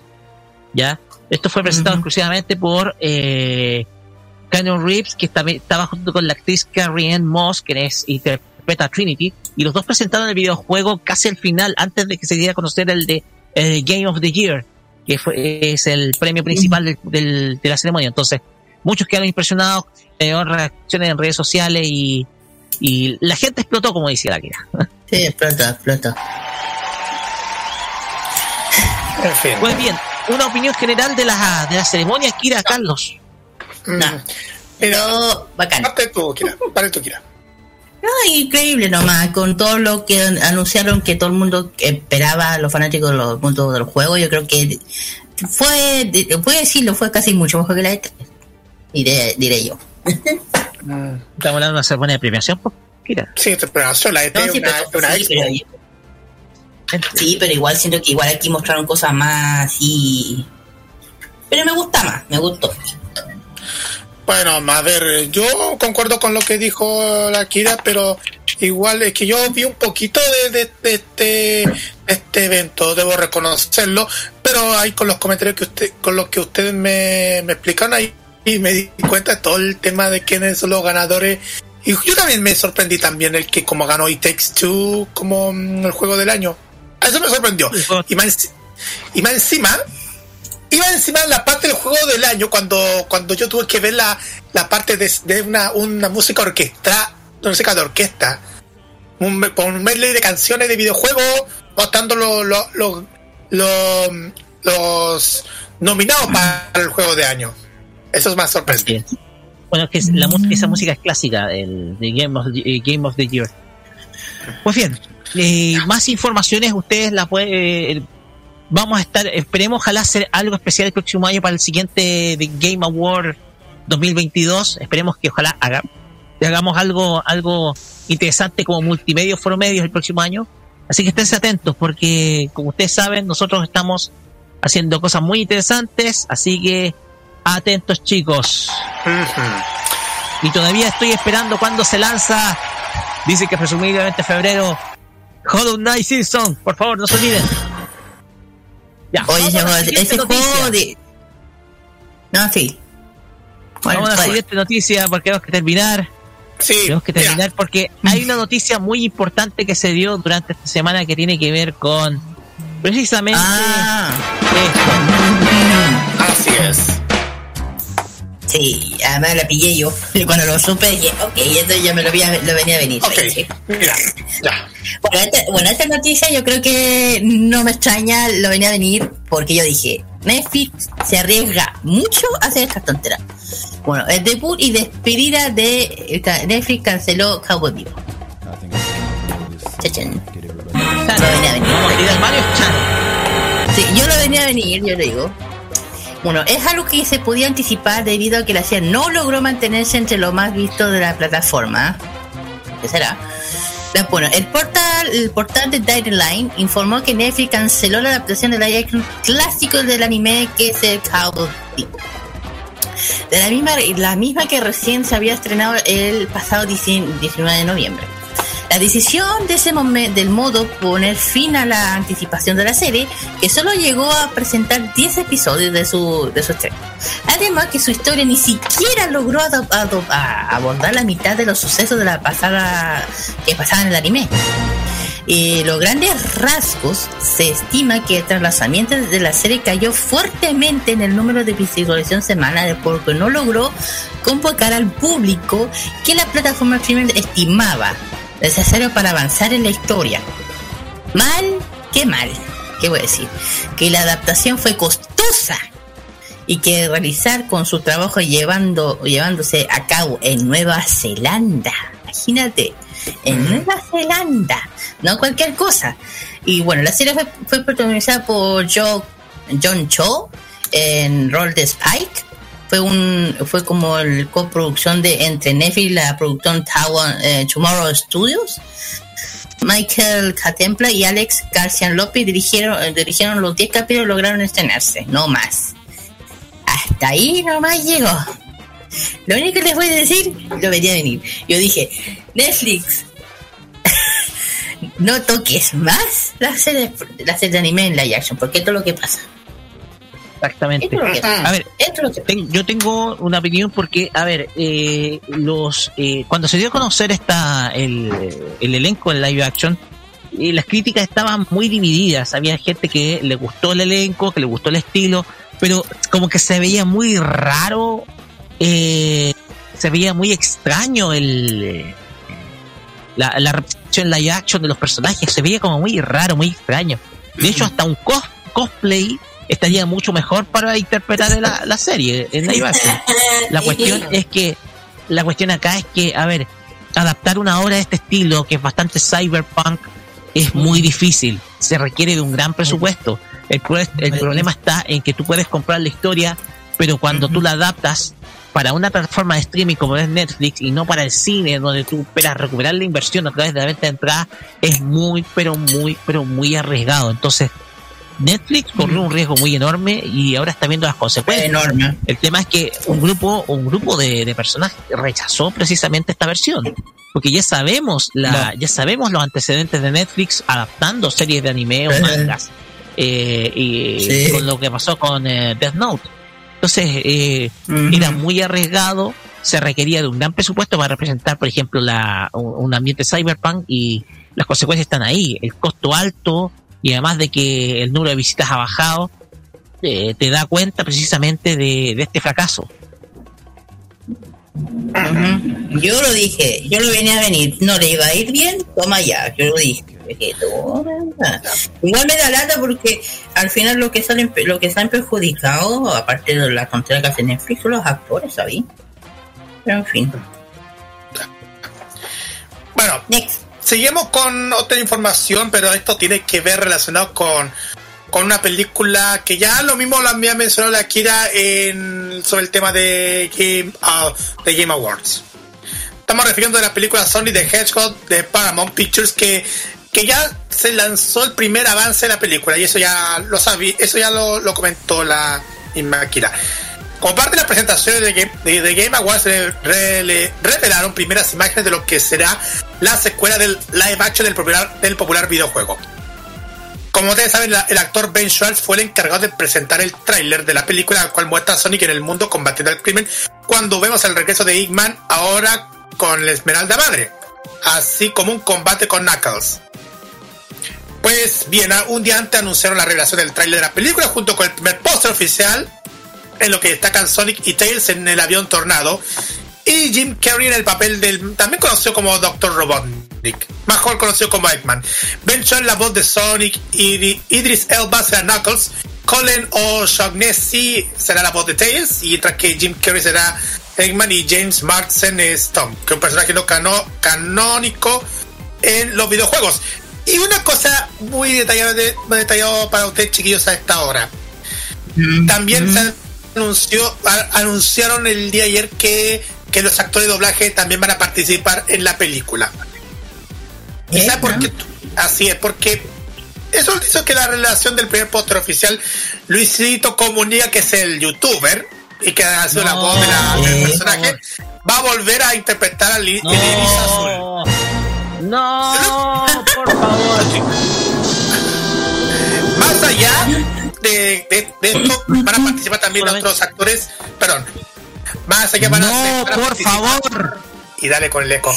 Más allá de esto van a participar los grandes talentos como Cecilia Gómez, Dan Osorio, Mario Castañeda, Luis Leonardo Suárez y Carlos Vázquez. La película va a llegar en los cines el próximo 8 de abril del próximo año que se, ya no se lo está, que se está llegando, chiquillos. Ay, ay, ay. Eh, pensemos Yo- que. mira, eh, yo- Pensemos que. Eh, espera un poquito, Kira. Sonic the Hedgehog fue una. Antes que se desatara la pandemia, Sonic se transformó en de las películas más vistas el año pasado. De hecho, la, la película se transformó en una más vista el año pasado, previo a la pandemia. Y desde luego tiene precisamente tiene precisamente con ese aval una secuela ya tiene precisamente con ese aval. Eh, esta secuela que sin duda alguna, eh, de hecho viendo los comentarios fueron muy positivos por el estilo de animación usado, la interpretación de, de Jim Carrey con el Dr. Robotnik. Y si ustedes se dan cuenta contó con un puesto de 95 millones de dólares y logró recaudar 319, lo que no está para nada mal, entonces logró un gran resultado, un gran resultado económico para Paramount Pictures, quien se encargó de la producción y distribución junto con Sega y Blur Studio. Entonces, yo creo que eh, es un premio para una franquicia que lo- una franquicia de videojuegos que en el cine ha resultado al contra- eh, al contrario de muchas otras que no han tenido precisamente el mismo Sí. éxito. Pasar de videojuegos al cine ha sido toda una mal Ujú. en el ámbito del cine, pues, todos sabemos las historias. Sí. Bueno, de, de, antes de recordar que yo, Carlos, lo fuimos a ver, la película del cine, la fuimos a ver, y yo la encontré excelente. Yo me maté de la risa más que volver a ver a Jim Carrey. Te juro que fue lo mejor. No, es que él, él, él saca todas las risas, hay que decirlo. Y claro, no me acuerdo si lo vimos en inglés o en español. No en español, latino. Y sí, y además que Mario escuchar la Castañeda voz de. Mario Sí. Castañeda. Sí, la voz de Sí, Jim porque- Carrey. Sí, Exactamente, sí, porque Sí, tiene interpreta a Jim Carrey y Mario Castañeda y lo hace muy bien. Sí, él lo hace. Y ahí estábamos todos retando con el Carlos, hasta que nos quedamos hasta el final a, lo- a los créditos y ahí salió el spoiler po, de la segunda parte. Y ahí quedamos, ¡ah! Quedamos así, con colitas. Así que bueno, yo feliz que bueno, ojo que esto, esto le fue bien por las críticas que tuvo antes. Acuérdense como antes que esto saliera, el primer trailer de Sonic que fue horroroso. Es verdad. Y no porque fuera esto por se los tuvieron fans. que gastar 10 millones de dólares adicionales para rediseñar el personaje. Entonces, hay- en un principio iba a costar 85 millones y después con el rediseño se elevó a 10 millones más. pero igual Es que- logró rentabilizar la película. Lo que hacen los fans, eso gracias a los fans, porque reclamaron. Si esto no hubiese hecho algo, no sé qué hubiese pasado. sí. Que también están las proyecciones de prueba, Kira. De hecho, las proyecciones de prueba también contribuyen a corregir algunas cosas, ¿cachai? Sí, Entonces, pero hay que. ¿Tú cachai que se le muestra la muestra, se le da una muestra de la película a, un a cierto público previamente antes de su lanzamiento, en donde se hace la, después se hace la postproducción, ¿cachai? Entonces, Por eso, igual también hay un, hay un buen trabajo de postproducción también. por eso digo, se le, debe- se le debiera haber mostrado a personas que son fanáticos del juego, especialmente Sony, y yo creo que muchos estuvieron, no cambien. Eso nada más. ¿Eh? Pues bien, me toca hablar de la última noticia de la jornada, que tiene que ver con Beastars, una serie de anime que tiene muchos fanáticos, que son de estos animales antropomórficos. Cuando hablamos de antropomórficos, hablamos de animales que Eh. tienen cuerpo humano, ¿ya?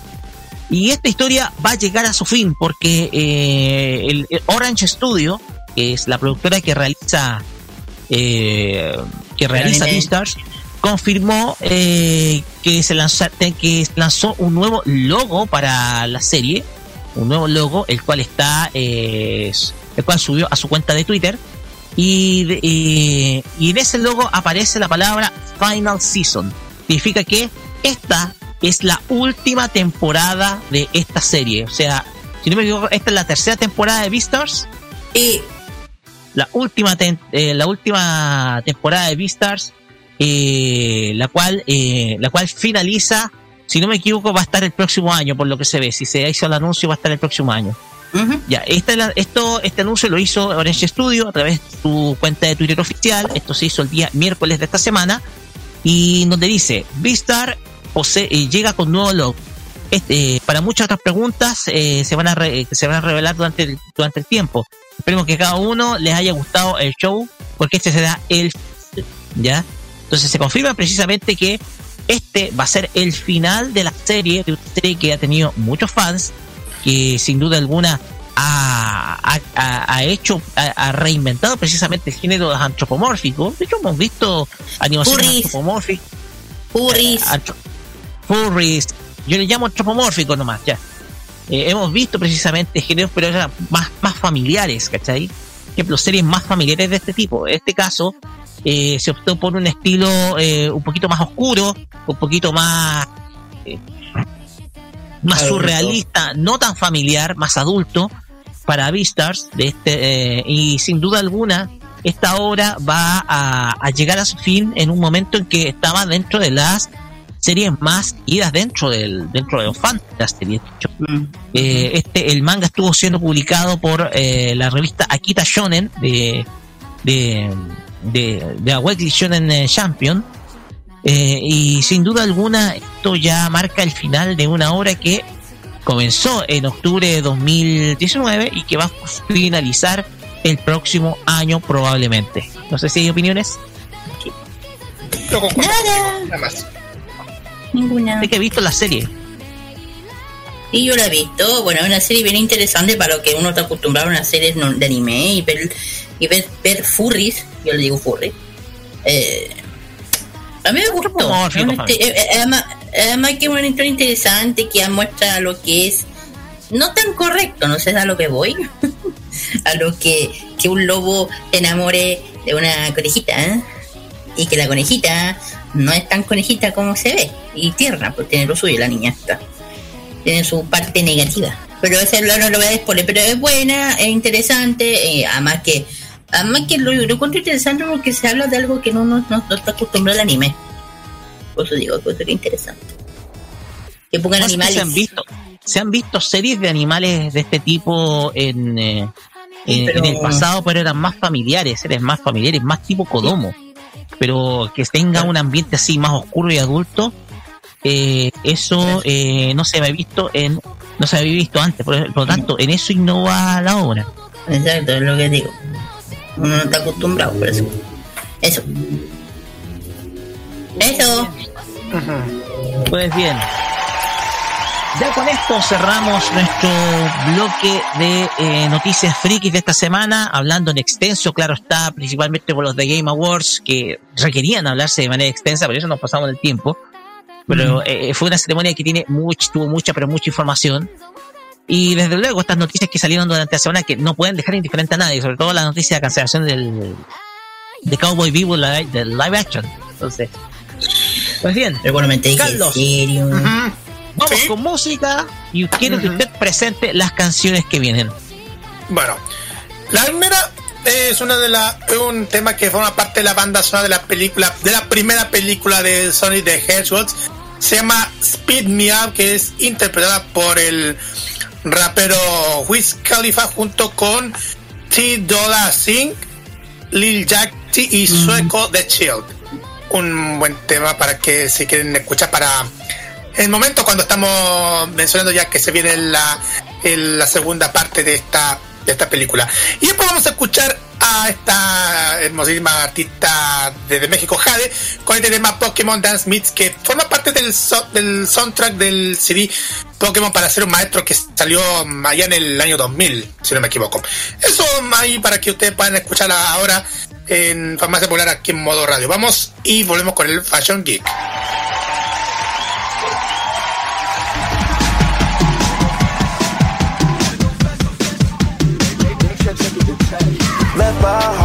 My soul, you see that I ran. Rings of gold and awards sit on my nightstand. Saved my life, I'm headed so far away. Free my struggles, detach me from this island. Leave my knuckles, attack me for my finance. Where I made it to, it seems too far away. So I run.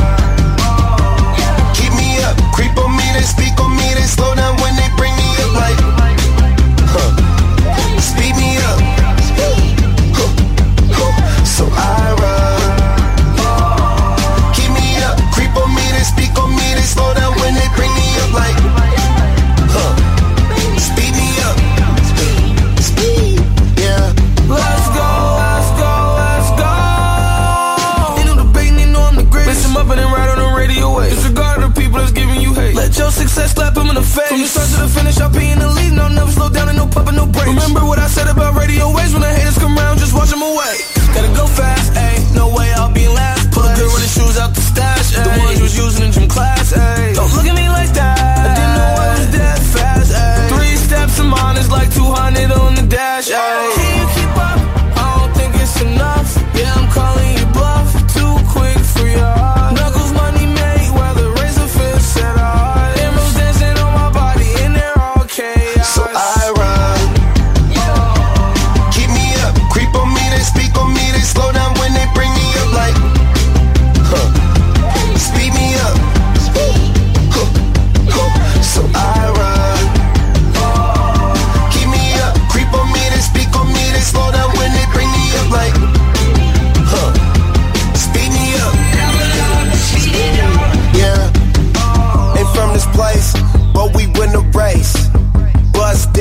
Back, yeah, that's time and space.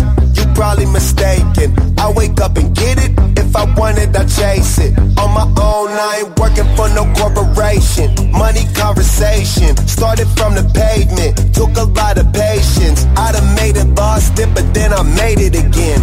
Taking out the bosses because I stay with the fam. I got places to go. I got money to get. It don't matter the cost. I'ma handle my business. I got places to go. I got money to get. And we just getting started. We ain't finished. So I run. They slow down when they bring me up like.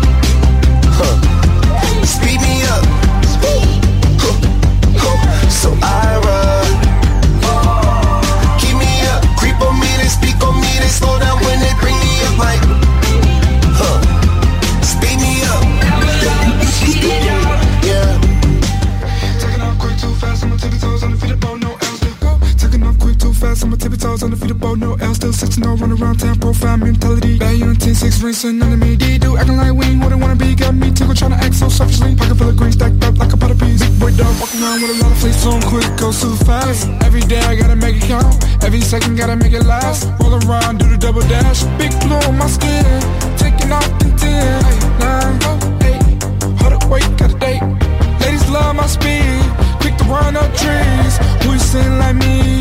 Nobody. Stand in my lane. Best friend named Tails. Balance running on rails. I can never fail.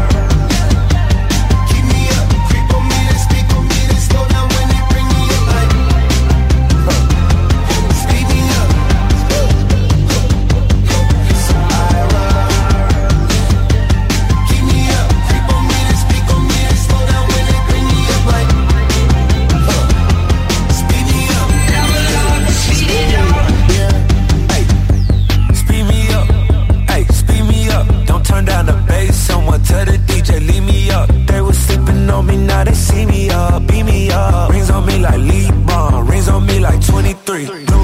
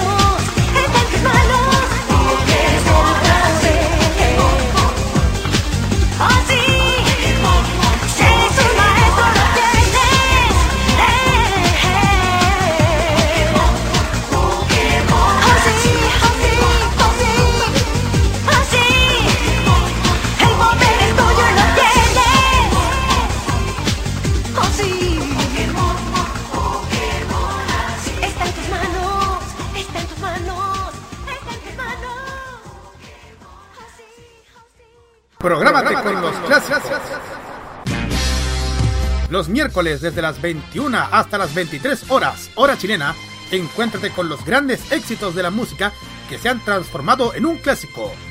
Todas las semanas, Rocky Espinosa te lleva a un recorrido de 50 años de música y distintos estilos a través del clásico de los miércoles. Modo clásico. Este 2021, vive Modo Radio.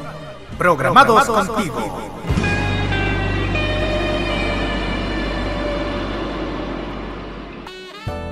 Un viaje a través de los recuerdos de la televisión nacional e internacional es lo que te ofrece Telearchivos Retro en su canal de YouTube. Transpórtate a otros tiempos y deja tu comentario en nuestro extenso material de archivo, el que cada día crece más y más gracias a nuestros constantes hallazgos. Entra a youtube.com, búscanos y suscríbete. Recuerda que somos Telearchivos Retro. Vive esta Navidad 2021 programado con quienes más quieres. En diciembre, vive Modo Radio, programados contigo.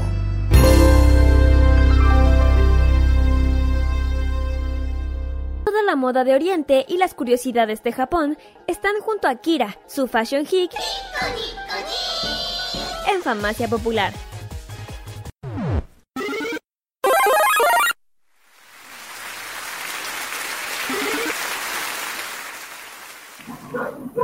Así es. Oye, con esta presentación que es acorde a lo que vamos a ver ahora, continuamos acá en Farmacia Popular por Modo Radio. Y sí, llegamos a un Fashion Geek muy, pero muy especial, porque esto está a modo de homenaje. A modo de homenaje a una persona que, tengo que decirlo, contribuyó a mi felicidad durante mi niñez. Estamos hablando de gran Masayuki Uemura, quien falleció durante esta semana y que Mm. vamos a rendirle en un tremendo homenaje a través de este Mm. Fashion Geek que relata la historia de una de las compañías más importantes del mundo de los videojuegos. Pero la música lo dice todo y Kira nos va a contar a partir de ahora la historia de la gran de Nintendo. Kira, adelante. Claro. Muy, así así que vamos a, nos vamos a meter. Hoy es un, un programa de, de hablar de puros videojuegos, y aquí también. Bueno, yo dije que este va a ser un homenaje al gran eh, Masayuki, Umero Sama, se puede decir, que lamentablemente ya saben que falleció hace poquito, el 6 de diciembre. Eh, corto, él nació, para que sepan quién fue, él, nace, él es de Su- Imperio del Japón, eso dice ahí. Eh, 20, bueno, nació el 20 de junio del 43, falleció hace poquito, ese de diciembre de este año. ¿Quién fue él? Él ¿Por qué le doy homenaje? Porque si no fuera por él, no hubiéramos tenido las consolas que tenemos hoy en día. Fue un ingeniero, productor de videojuegos y profesor japonés.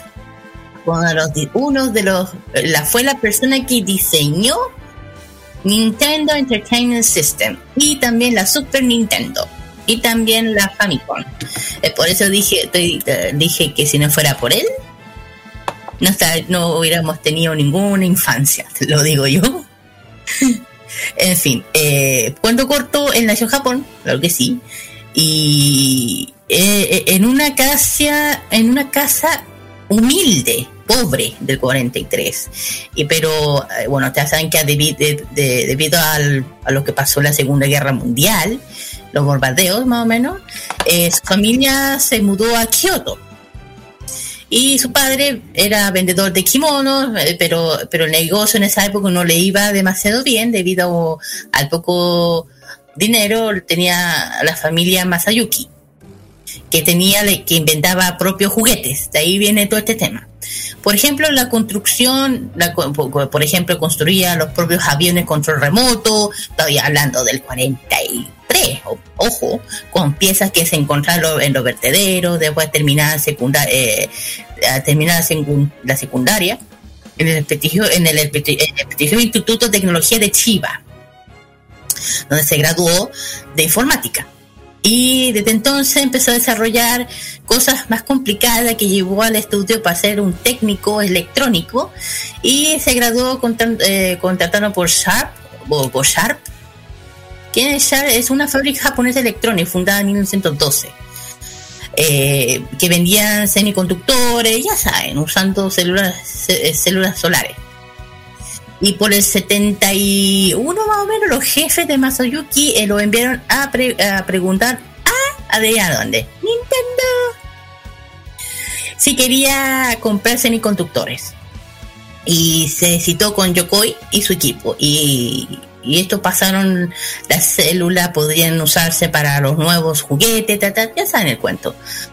Y trabajando, y desde entonces trabajó, ahí se metió Masayuki en la Nintendo y se sentía como un niño por hacer juguetes. Y también le sorprendió a todos los hombres que tan serios hubiesen, eh, hubiesen eh, eh, serios como hicieran juguetes, o sea, más que juguetes, más que no son juguetes. Bueno, y, tanto Masayuki y Yokoi pronto empezaron a, desarrollar lo que son los juegos de pistola de luz, o sea, los arcades, usando los ceros solares con Sharp. De ahí, eh, de ahí empezó toda la historia. Bueno, acá, bueno, aquí Nintendo, que voy a hablar de Nintendo, una empresa de entretenimiento dedicada a la investigación, desarrollo, producción e distribución de software, hardware y de videojuegos, juegos de cartas también, y su sede está en, en Kioto. Yo creo que todo el mundo debe preguntar, ¿desde qué año está? Aquí donde se van a sorprender. Bueno, nosotros ya sabemos, pero no. Bueno, eh, su origen es de 1889. Así de antigua es Nintendo. No es tan, aparte de que son del, del 80, no. Cuando empezó era, anteriormente se llamaba Nintendo Compay. Desde, de su fundada por el artesano anterior, que se llama Usajiro Yamauchi, con el objetivo de producir y comerciar naipes que se llamaban Hanazuba, ah, o Suga se llama, es una baraja de cartas de Karuta, que se inventó mediados siglo siglo XVI más o menos, siglo claro. Con ella se practicaban varios juegos de mesa. Eso es. De la inclusión de varias líneas de negocios durante esa época de los 60 adquiría persona- la, perso- la personal- personalidad jurídica de empresas de cartas de, de capital abierto. Y bajando la razón social actual del 77 ya Teranova, eh, se distribuyó sus primeras videoconsolas en, eh, que en Japón de, de, Color TV Games, la Color TV Games 15. Que esta fue la, creo que la primera consola, claro, que de que una serie de cinco consolas, de hecho, dedicadas para el hogar, creada para la compañía más mencionada, que mencioné, lanzada exclusivamente, solamente en Japón, no se vendió afuera. Y, seguro, y Nintendo vendió 3 millones de unidades los primeros cua- cuatro modelos, de un millón de unidades. Ojo, estoy hablando de la primera consola. ¿eh? Y yo creo que alguien por ahí. ¿Sabes que yo creo que la puede tener Roque? Nuestro gran amigo el español. yo creo que él la debe tener. En fin. Eh, eh, tentáculo púrpura, eh, que es, eh, que no sepan, eh, nosotros veíamos, vemos un youtuber español llamado Turbi Huner y, y- y hay un español que tiene todas las consolas, que- Consolas antiguas. clásicas antiguas, que es el- te- se llama tentáculo púrpura. eh, por eso hablamos Yo creo precisamente. que te... Sí, porque yo creo más que la tiene que tener el, el- el- el púrpura. En fin, sus productos incluyen algunas consolas estilo más influyentes y exitosas de la industria de los videojuegos hoy en día, como Nintendo Entertainment System, con su con la famosa Super Nintendo Entertainment System. También tenemos a la Wii, las Game Boy, así como los títulos de videojuegos más queridos del- de, de todos los tiempos, que es Donkey Kong, que fue de, este se creó en el año 1981. Después le siguió Super Mario Bros. Con, el- del 85, The Legend of the Zelda del 86, Metroid del 86, Tetris, un, bueno, eh, Tetris más antiguo, que se lanzó para Game Boy del 89, eh, Fire Emblem del 90, Star Fox 93 y la franquicia que la rompió desde entonces, Pokémon Red and Blue. Bueno, también estaba Yellow, del 96, que dieron el origen de que corresponde a la franquicia hoy en día, que desde entonces no ha parado. Bueno, Nintendo también con varias filiales, con múltiples de ubica- eh, ubicaciones tanto en Japón como en el extranjero, claro, tienen más fuera, fuera, de cuales delegan responsabilidad productiva y distribución de sus productos. Entonces, comerciales. Y con, por ejemplo, comerciales como Pokémon Company. Oh, no te animo.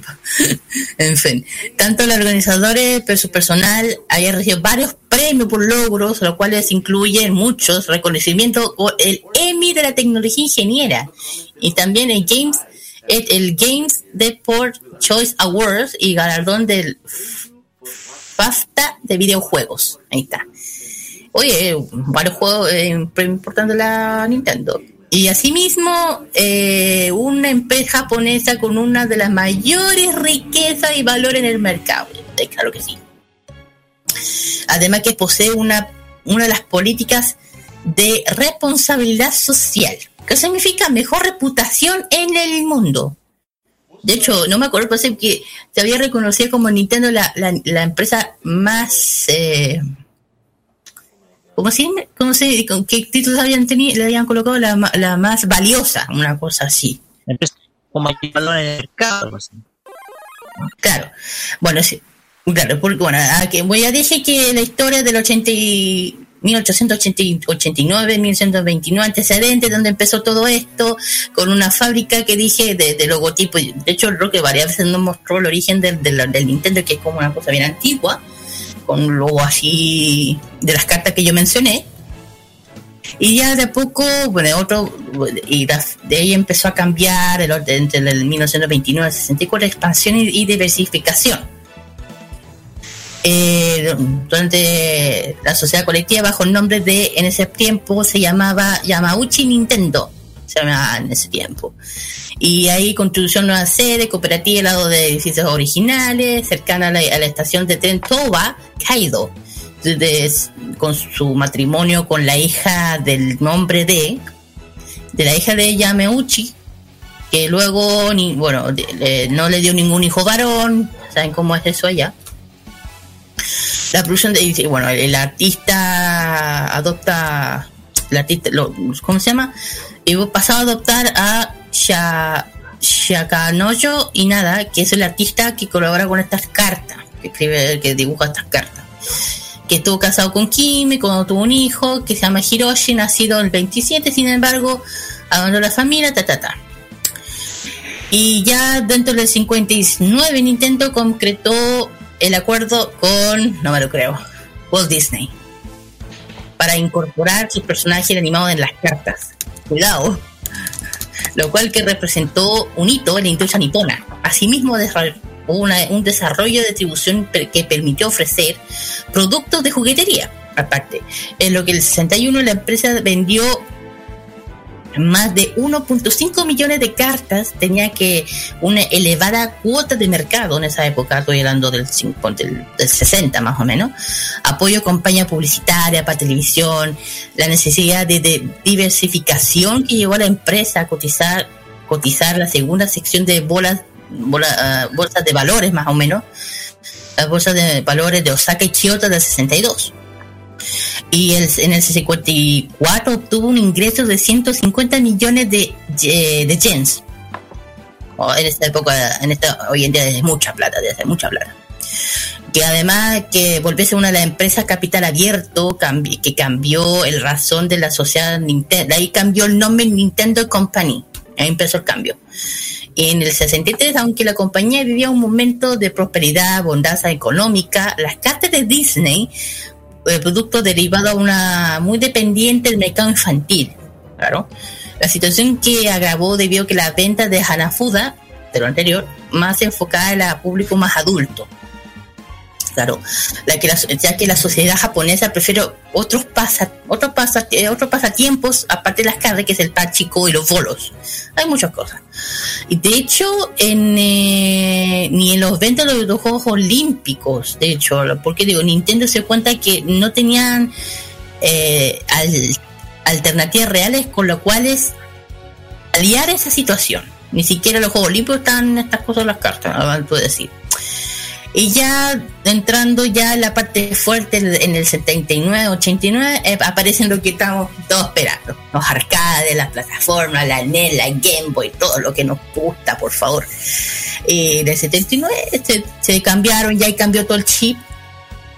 Eh, el 79 historia de la compañía, donde la Nintendo uh, of America de Nueva York creó la nueva departamento de productos arcade.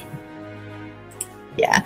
Eh, año siguiente tuvo un estreno de- del primer sistema portátil de videojuegos, que es la, consola que acabo de nombrar. Desarrollado por Yokoi. De ahí, por parte de tecnología, eh, la sobreproducción de Japón, que pasó dominar, que se dominó como Games and Watch, más o menos, se convirtió en uno de los productos más exitosos en Nintendo. Estoy hablando de, la, de, la, de esta consola que ya mencioné. Al venderse más de 43 millones de unidades en todo el mundo durante el periodo de producción. Y eso que se extendió hasta el 90, Roque. Cuidado con lo que yo digo. Yo no me acuerdo de la vista aquí, te digo. Para cual se crearon un total de 67 vi- videojuegos en total. Uy, hay que abrir. Uy, ¿en serio? Bueno, el auge, ya si hablamos del auge de lo que fue Nintendo, yo creo que empezó ya en el 81 con la de Donkey Kong, totalmente. Y aquí donde se, se mete Miyamoto, uno de los primeros videojuegos de plataforma que permitió que el personaje, que el personaje jugador pudiera Miyamoto. Claro. Que, que en este caso, eh, Jumpman sería Jumpman. Y también ahí apareció, eh, ya saben, Mario, que es la mascota oficial de la compañía. Eh, así con una similitud del guardaba eh, Mario Se- Segale, Mario Segale, arrendador de la oficina de Nintendo ubicado en Sucuwila, Washington. En aquel entonces, en la nueva planta, ya, ya, Nintendo ya se empezó a expandir en todo el mundo, especialmente en Estados Unidos. Eh, eh, bueno, dije, pa- eh, producción de Uchita, cotizando bolsa de Tokio desde el 83, empezó a, a eso, y después se metió Humera, descanse, que se hizo cargo del diseño de la nueva consola, de los juegos, de, la, de los formatos de los cartuchos, de hecho lo cual incorporó la nueva unidad central procedimiento de- del procedimiento físico, tomando la inspiración del Colex Vision. Y ahí ya, y ahí donde eh, al final dicho el, la Family Com- Computer, Family Computer, o la Famicom, mejor dicho, como todo el mundo la conocemos como la Famicom, ahí empezó toda la historia de todas las consolas de hoy en día. Eh, lanzó el primer Nippon, esto se lanzó el 83, con tres juegos adaptando la versión original de Donkey Kong, Donkey, Kong Jr. y Popeye, más o menos los juegos que había. Y a su vez, tal como el 84, superando la cuota de mercado de Sega. La S, ¿cómo es la consola? SG, eh, SG, ¿cómo se llama esta consola? SG 1000 de Sega, creo que era. Cabe señal, no sé si era, que adoptó, que, que adoptó la alineación superando, por ejemplo, la adaptación de cada juego, produciendo para la NES. Ya, ya nos metimos, ya aquí nos estamos metiendo a la NES. Ya en esos tiempos, en el 85, eh, la NES hizo su primera aparición en Estados Unidos en el 85. Algunos de los primeros videojuegos disponibles que fue un exitazo Super Mario Bros. de Metroid, Legend, Legend of the Zelda, Push, Push Out, ese juego, eh, Push Out, para rebaltar la producción de Super Mario Bros. Eh, Legend of the Le- Le- leyenda de Zelda. Realizó otras simulaciones que estuvo a cargo de Miyamoto y Takeshi Ta- Ta- Tezuka. Eh, el, composi- el compositor del musical de los juegos, Koji Kodo, también resultó que resultó determinante en ambos títulos para dando reforma ideal del tema musical del mercado de los videojuegos.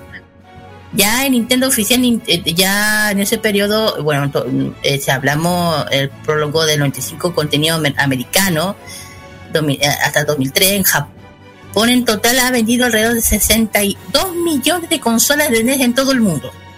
O sea, para evitar piratería, para evitar tengo yo. para evitar piratería que no se ha salvado, no se ha salvado, no se salvó, que en el peor Nintendo creó Offices, Oficial Nintendo Seal of the Quality. ¿Qué significa eso? Eh, cuento corto. Es un sello. Es el sello dorado que utiliza para, para primera vez por Nintendo of America, más tarde Nintendo Europa para cualquier juego licenciado por su uso de sus videojuegos. O sea, para evitar el pirate- la piratería, pero aunque no se salvó en ese lado, porque hay por ahí. Eh, El chip NES se ha copiado. Claro, por eso lo estoy diciendo que no se salvó. Bueno, y después saltamos a las otras consolas que hemos estado ya mucho recordando, aparte de la Nintendo. Eh, después, eh, ya después, eh, eh, después Yokoi con el, empezó con la Game Boy en Japón a partir del sistema Game Watch. Ahí está todos los primeros títulos compatibles del juego, de intercambiables, las primeras consolas de mano. Claro que en ese tiempo eh, de la introducción de América se hizo compañía del juego Tetris. Tras llegar, me acuerdo, con Atari Games. En el sistema tuvo, un éxito notable totalmente las primeras dos semanas de venta en Japón por la Game Boy, que se agotó, que se agotó al momento en el inventario inicial los de, de 300.000 unidades, mientras que en Estados Unidos vendieron 4.000 consolas, 4.000 consolas adicionales el primer, el primer día de exhibición, imagínate, o sea, aparecieron y se fueron, así, tan. Para acabar de destacar el año, Nintendo, además que un acuerdo con Sony para desarrollar la NES CD, que es, eh, sí, pues la, la NES CD, eh, es, un, es más conocida como el Super Famicom DC Adapter en Japón, que es un periférico de videojuegos eh, inédito para el Super Nintendo System, que parece que a esa nunca la vi. Esa nunca No, la vi. de ¿ah? hecho, a ver, eh, te cuento que era, quedó solamente en el prototipo, la NES Claro. CD.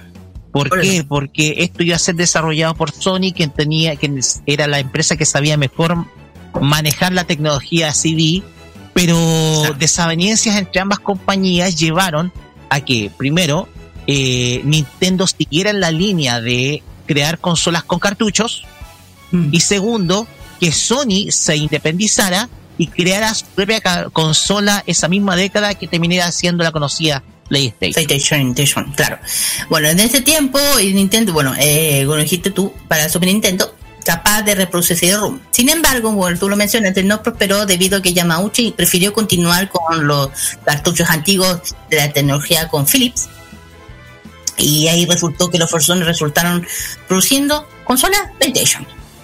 Es, o- ojo con lo de Philips, porque eh, Nintendo decidió eh, eh, deshacerse de la alianza con Sony y pasar a Philips. Y de hecho Philips creó la CDI, que es una consola multimedia, que reproductora de video, música y videojuegos, que resu- terminó resultando un verdadero fracaso en el ámbito comercial. De hecho, los peores juegos de Nintendo fueron licenciados como Mario, están considerados dentro de los peores juegos de la historia. Una animación horrible, eh, Ah. una jugabilidad espantosa. Entonces, fue un error de parte de con Philips. Ok. Bueno, de aquí vamos al año que empezó todo. O sea, aparte de lo arriba, estamos en la- en- ya entrando en el 90-91, la generación 16 bits, 64 bits.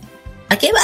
Game Boy Color, la Sega Genesis Sega, la Super Nintendo, la Nintendo 64, etcétera, etcétera. Eh, ya hablando de, los 16 bits como PC Engine o Energy, eh, ya la Sega Genesis les per- permitían un gráfico de un sistema de audio mejorado comparación a la NES, o sea, aquí estamos hablando de lo que ya empezó. Humera diseñó, claro, Humera diseñó la Famicom, ya saben, la Super Family Computer o Famicom, cuyo lanzamiento ocurrió en el 90. Eh, el primer lote de 300.000 consolas se agotó en cuestión de horas. Por ah, datos, sí, sí, eso. Al siguiente año ocurrió que la NES y la Nintendo, mejor dicho, distribuyó la, ver- la versión modificada de la Super Famicom en el mercado estadounidense. Acuérdense que fueron sacando versiones. La versión japonesa, la europea, la salió una europea. Saber.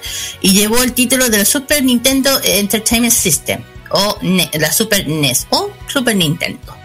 Y algunos juegos iniciando disponibles en consola, uno de los juegos más. Aquí yo creo que aquí la aquí Nintendo se disparó con, con la Super Nintendo, con la Super, con Super Mario World, eh, Sim City, entre otras, mucho- eh, también Donkey Kong, Donkey Kong 2, Fatal Fa- eh, con Mortal Kombat, Mortal Kombat, sí, no, Fighter, Street Fighter, entre otras cosas más. Y en el 92 ya habían, habían vendido un total de 46 millones de consolas de la Super Famicom o la Super Nintendo, cuya vida prolongó hasta el 99 en Estados Unidos. hasta Y en Japón dice aquí no, 2003 en Japón. Yo creo que hasta hoy en día, ¿ah? Oh, hay gente, aunque gente que la, la anda buscando, te digo.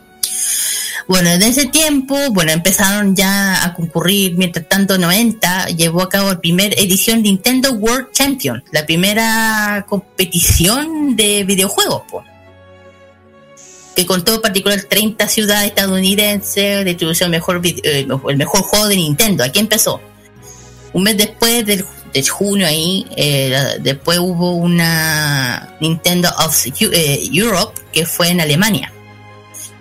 Ya después de ese tiempo eh, apareció el primer juego violento y gráfico que es las Mortal Kombat. Sí, por las Mortal Kombat. Que derivado creación de, eh, Interstate Digital Software Associ- Association, tanto hablarme se me. Eh, cuyo desarrollo Nintendo durante el 94. Eh, ya ahí aparecieron los juegos que yo dije, Donkey Kong Country, que era Super NES, como para la Game Boy, que también se sacó una versión de la, de la Game Boy. Ya en 93, eh, eh, Nintendo y Silicon Drive, una alianza estratégica para desarrollar la 64. Yo creo que aquí, que no se acuerda de que tuvo una 64, que no la tuvo, por favor.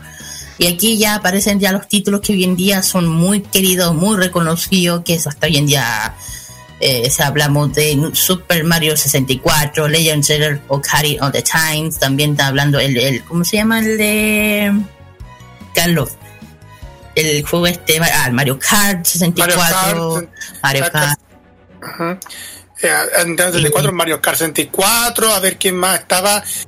Em, Mario. ¿Ah? no, Kingdom, ¿cómo se llama este juego que va la plataforma, cómo se llama? Eh, Rocket. Ah, Kingdom, Kingdom, ¿cómo se llama? Eh, Ya te ayudo, pero siga contando. bueno, ayúdenme. más tira. Ya, En pocas bueno, esto- estamos hablando de que pues, para muchos los para muchos serían los mejores títulos que ha lanzado Nintendo de sus franquicias fueron para Nintendo 64. De hecho, muchos de los juegos son muy queridos, han ganado premios, Mario 64 Sí, pero- es un juego considerado de culto, Ocarina of Time de Zelda está considerado dentro de los mejores juegos de la década. Entonces, para muchos eh, eh, son los mejores juegos de la historia de Nintendo que se desarrollaron, se hicieron para Nintendo 64.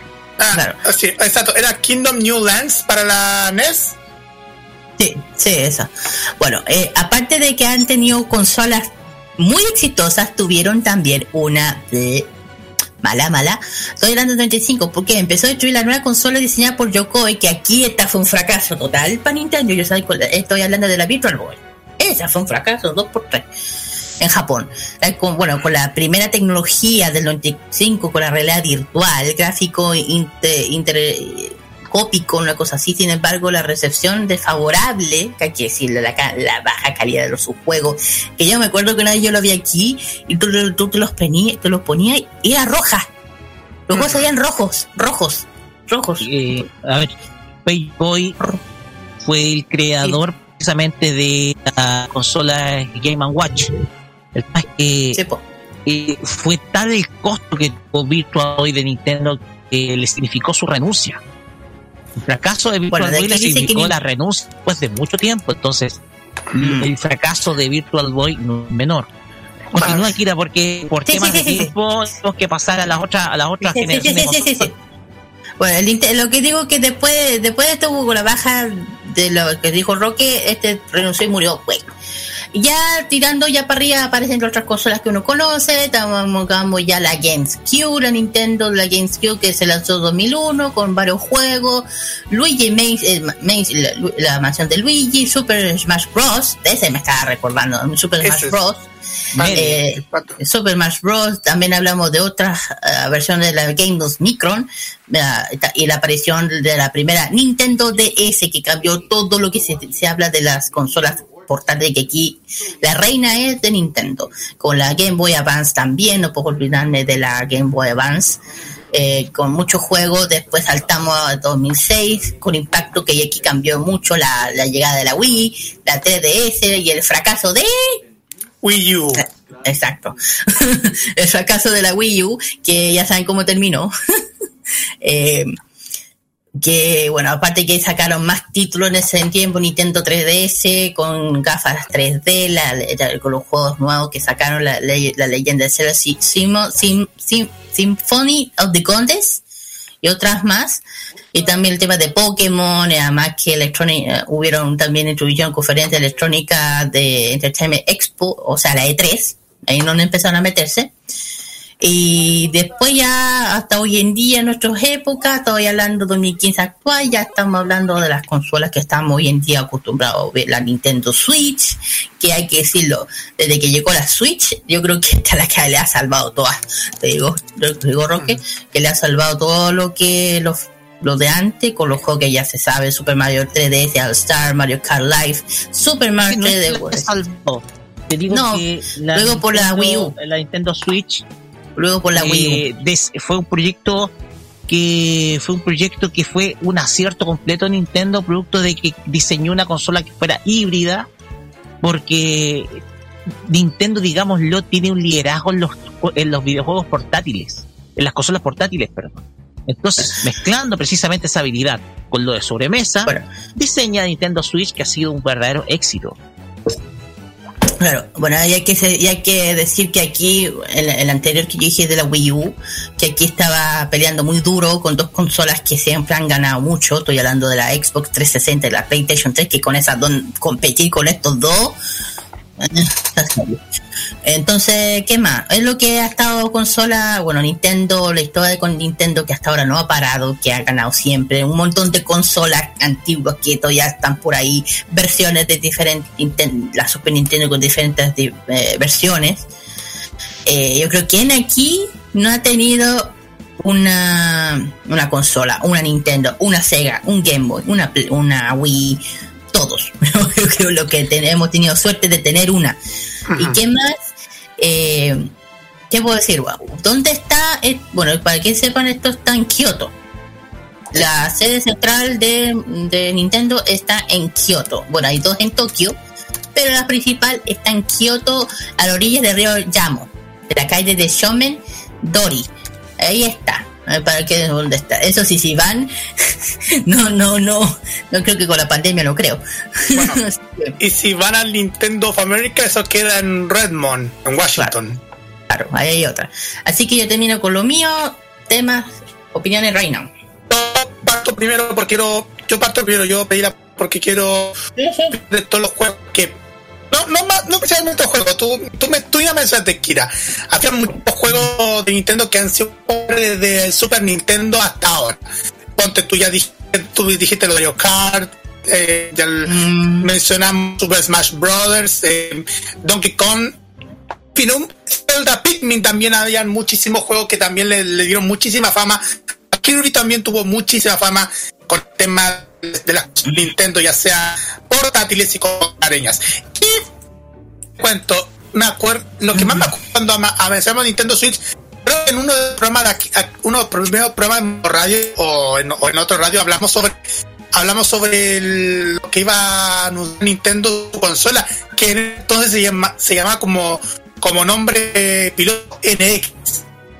Que después, que, de- que finalmente eh, se de- decidió nom- nombrarse a Nintendo Switch, la cual la anunciamos mm, fines del 2016 y que en el 2017 se puso con bombo y platillo en todos lados hasta, el- hasta la transmisión del Super Bowl. ¿Te acuerdas, Roberto? Recuerdo que en 2017 informamos harto precisamente la Switch, cuando se llamaba el proyecto Nintendo NX, que era el, el nombre clave del, del proyecto de, de nueva consola. De hecho, todos estaban expectantes por conocer más detalles hasta que se da cuenta de que es una consola híbrida, una de las primeras consolas Ujú. híbridas que salen al mercado, y desde luego eh, fue presentada en la Super Bowl de ese año. Ajá, claro. Ojo que iba a mencionar algo. Acuérdense que hace poco, el año pasado, se- o este año se sacó la, la versión por aniversario de la Game Watch. ¿Se acuerdan que lo vimos con el, el español que la tenía a la mano, la versión de Mario y la de Zelda? Ya, Tentáculo bueno, ahí-. Eh, Claro. tuvo el viejo, Ahí- tuvo el viejo principalmente. Que eh, saltaron las eh, de hecho tuvieron, tuvo la mano una review de las de las versiones clásicas de Zelda de la década de los 80 y de Claro. Super Mario Super Mario la versión del 85, la primera y la y la versión del 86 de de, la, de Legend of Zelda, el primero, que estaban disponibles precisamente para estas Sí. Game Watch especiales. Sí, oye, y no, perdón, sí a tú. No, no, no. Y, ah, bueno, ah, y también han sacado versiones mini de las mini consolas también de la Nintendo y la de la Super Nintendo y de la Sega. Bueno, es otro cuento, pero igual, ¿qué más podemos hablar de la Nintendo que ha marcado, yo creo, muchas generaciones? Opinión. Yo le tengo cariño muy grande. Ya. Eh, me toca hablar a mí. ¿eh? Dale, Roque. Dale, pues. Mira, yo me he criado con Nintendo desde, desde niño. De hecho, mi primera consola fue una NES. Eh, jugábamos Super Mario Bros. 3 todas las tardes. Para mí así era una experiencia maravillosa. Y para mí Nintendo significa entretenimiento. Eh, ha sido una de las empresas que más ha marcado mi vida en términos de entretenimiento. Eh, después con las SNES pasamos a otro nivel un nivel en donde jugábamos todas las, hasta muy tarde, todas las noches de sábado, me acuerdo las noches de sábado cuando nos poníamos a jugar. Eh, también está el, también está por ejemplo eh, Nintendo Switch que yo la tengo acá, pero por ABC motivos no he podido instalarla en mi, en mi- en mi lugar. Pero gracias a los emuladores hemos podido revivir muchos de estos, de estos videojuegos. Videojuegos que me hayan marcado, yo pienso que está, por ejemplo, Super Mario Bros. eh, Super Mario World, que creo que fue para mí uno de los juegos que más disfruté jugar. Y de hecho volví a jugar sacando todos los trucos gracias al emulador que tengo. Porque yo tenía la consola de videojuegos antes, pero no después después ya no, ya no, eh, la, eh, no, no la tuve más. Después tenemos Super Mario World 2, que es el Yoshi Island, que es un videojuego que que para mí me trae cosas muy especiales. No es necesario contarla. Eh, con eh, Super, eh, también Donkey Kong Country es otro de los videojuegos que también sacaron vida. Por los disfrutar, disfruté jugando, cuando sacaron los trucos con mi familia, etcétera, fueron tardes maravillosas. Para mí Nintendo ha marcado lo que es, lo que es, eh, ha sido la empresa que ha marcado la industria del videojuego. Mucho antes que Sony, de hecho, Nintendo fue la empresa que salvó la industria de los juegos a mitad de la década de los 80 cuando lanzó la NES. La NES fue el cambio necesario para una generación desgastada de videojuegos, en donde Atari estaba en crisis, en donde no se innovaba. Y Super Mario Bros., el primer Super Mario Bros. que se jugó, eh, que hemos jugado todos, fue considerado mucho como el- uno de los más grandes videojuegos de la historia, precisamente por lo mismo se vendió 65 millones de copias y resucitó la industria de los videojuegos a mitad de la década de los 80 gracias a Nintendo. La salvó, de hecho, porque la industria estaba en crisis desde 1982 en adelante. Entonces, Nintendo tuvo ese mérito y desde luego, ya antes para finalizar, eh, hacer un homenaje muy pero muy especial a, a personas como Yasa- Masayuki Uemura, Satoru Iwata, Junpei Yokoi, quienes no están con nosotros en este mundo, pero sí contribuyeron muchísimo para el- nuestro entretenimiento. Eh, tres personas Mm. que con disciplina y con trabajo lograron hacer de nuestro eh, de los videojuegos nuestro entretenimiento. Y sin duda alguna, a pesar que ya están fallecidos estas tres personas, han sido el pilar fundamental Hans. una industria que hoy en día está cada vez más grande. Y desde luego, por supuesto, la figura del gran Shigeru Miyamoto que sigue eh, sigue creando y, e inventando cosas destacadas para para para nosotros y desde luego Shuntaro Furukawa quien está encabezando toda la toda la empresa Bueno, yo voy a terminar, permiso. Bueno, aquí voy a, eh, a yo la Nintendo le tengo un cariño muy grande porque mucho recuerdo que yo jugaba igual con, con mi hermano, mis primos. Yo el juego que más le tengo cariño es Donkey Kong y a Super Mario World, de hecho. Y otro juego igual, pero igual hay que decirlo, gracias a estas personas que paz descansen, eh, si no fuera por ellos, no hubiéramos conocido lo que hoy en día son los videojuegos, que hubiéramos tenido una, una infancia así. Así que yo digo, gracias Sony, porque sin ellos no estaríamos con este mundo de las consolas. Hay que decirlo. Nintendo No, será porque Sony Por, por eso si- por- dije, si no fuera por Nintendo, dije, no hubiéramos tenido consolas. Puede ser cualquier consola, por eso dije. En fin, termino con este tema de la Nintendo, homenaje a, ya sabes. Vamos con la primera canción. La primera canción justamente es de una serie de, que hace tiempo se da por la televisión, que se llama la- la- el open de, de Will Brain de Super Mario Bros. Show. Calle Carne. Y la segunda, exclusivo, el, el segundo opening de Shaman King de Nana Mizuki de Gate Up Shop. Vamos y volvemos con emprendimientos. y Vamos y volvemos. Paisanos, it's the Super Mario Brothers Super Show! With the Mario Brothers and plumbing's a game. We're not like the others who get all the fame. If your sink is in trouble, you can call us on the double. We're faster than the others, you'll be hooked on the brothers.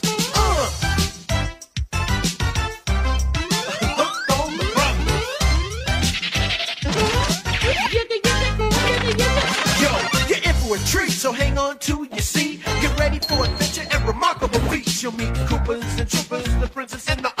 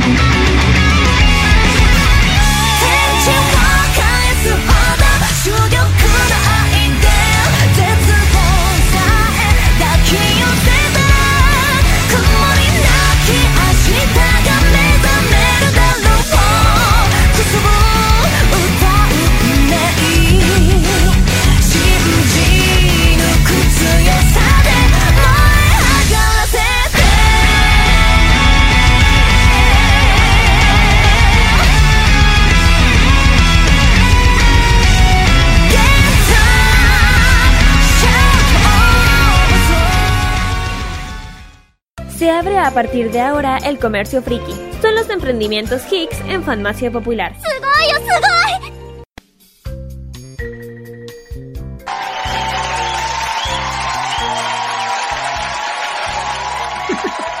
vale. Muy bien, chiquillos, ya hemos vuelto ya de Fashion Geek Games. Ojalá que les haya gustado este lado gay, gamers. En homenaje a, ya saben, el fallecido del gran. no pone a hablar ahora. Estoy, con... Estoy atorado. En fin, vamos con. Kiwemura. Sí, sí. Vamos con lo- el- los emprendimientos. El primer emprendimiento tiene que ver con lo que nos gusta a muchos. Estoy hablando de Corea, estoy hablando de qué, del K-pop. Este es una, de hecho, aquí nos vamos para para el norte y para el sur, para los dos lados. Eh, este se llama Golden Daggers.store. Este es un emprendimiento de K-pop eh, merchandising y fan body, o sea, para fans, que trae todo contenido de los álbumes que han, los últimos que han salido de los de la, de la, de la agrupación del K-pop. Ponte tú, tienen la preventa, ay, ay, ay, no debía haberlo visto. Después, después lloro sola. Por ejemplo, tiene la preventa de la sección de Creating de, de Aespa del próximo año. También tienen eh, lo, que la que uno busca, el famoso lightstick de la banda. También tienen el lightstick de, de BTS para las álbumes que andan buscando. Bueno, también tienen eh, los álbumes para el próximo año que ya están a la venta, las preventas. Tienen eh, de TXT, el de ITs también, y también, bueno, ya tienen el que ya, ya salió hace buen rato, que es de Christmas Ever, de, de mis, mis, mis hermosos, bellos hermosos, Christmas Ever.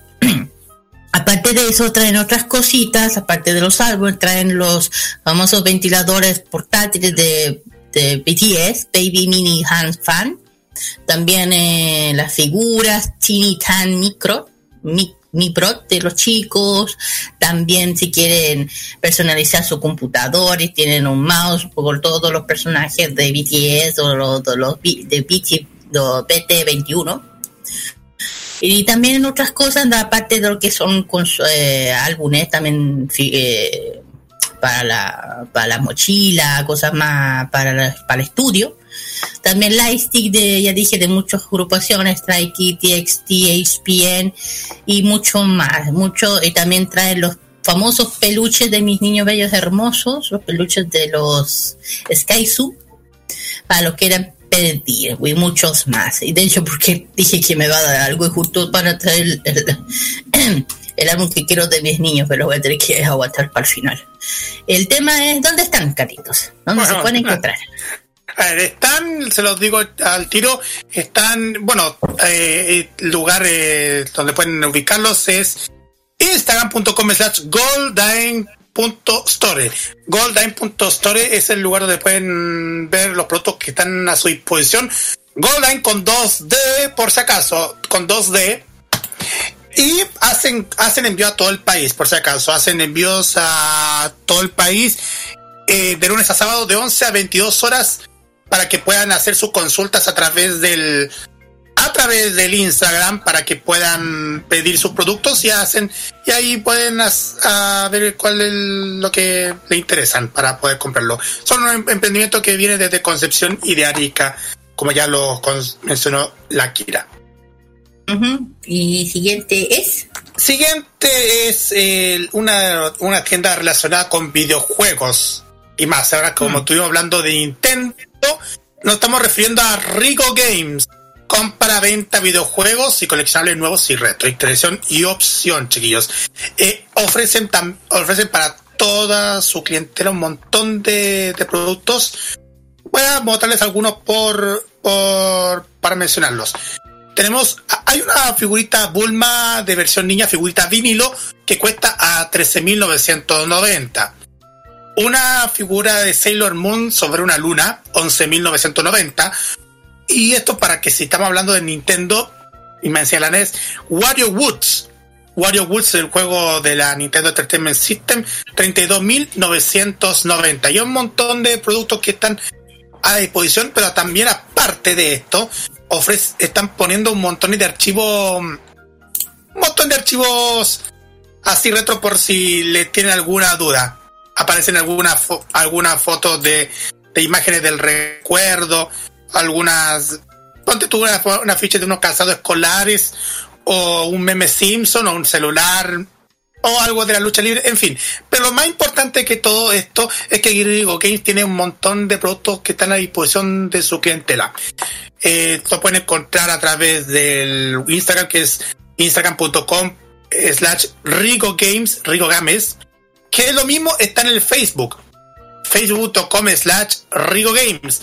Y es, y ojo, esto más importante, Rigo Games también ofrece un, otro, otras secciones por ejemplo, Rigo Toys, que está dedicado a los productos, a los juguetes a su disposición. Juguetes retro y también algunas figuras Funko Pop para, para su deleite.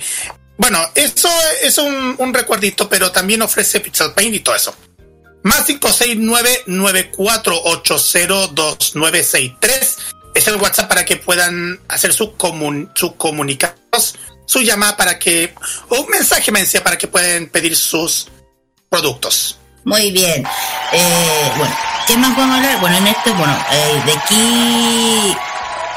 Ahí se me va. Eh, le mando mu- un saludo muy grande a, lo, a, la, a la que estuvimos por ahí hace un ratito. Eh, además que fue, bueno, aparte fue bien entretenido y vimos cosas buenas. Ahí un saludo a todos los emprendedores, eh, emprendimientos, perdón, que estuvieron ahí. Y aparte de eso, que en estos momentos se está realizando algo que hace mucho tiempo, yo creo que tan estu- ah, no fuimos lamentablemente, el primer concierto en- hace tanto tiempo de Capitán Memo en vivo en el, festi- en el Festival de los Robots 2021 con nuestra gran amiga Lice Chan, que tiene que estar en estos momentos por allá. Esta es hoy día en el, que- en, ¿dónde? En el Teatro Caupolicán. Ahí para que aquí le mandamos un gran saludo. Por favor, pásenlo bien, pero con precaución, chiquillos, con toda la mascarilla, alcohol gel, eh, eh, eh, respetando todos los protocolos, por favor, pasémoslo bien de forma ñoña, pero con seguridad, Carlitos.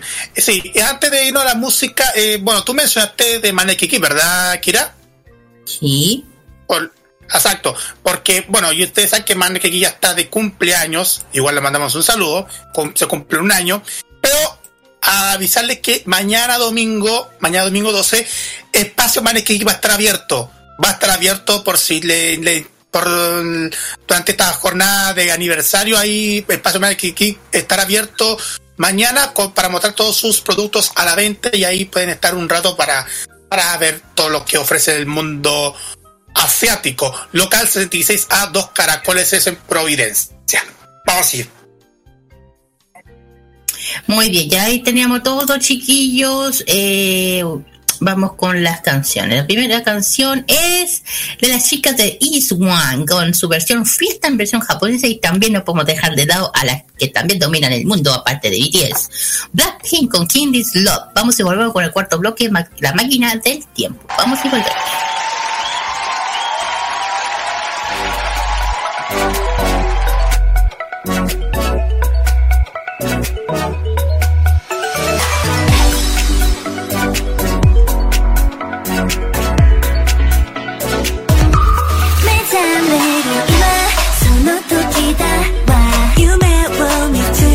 It's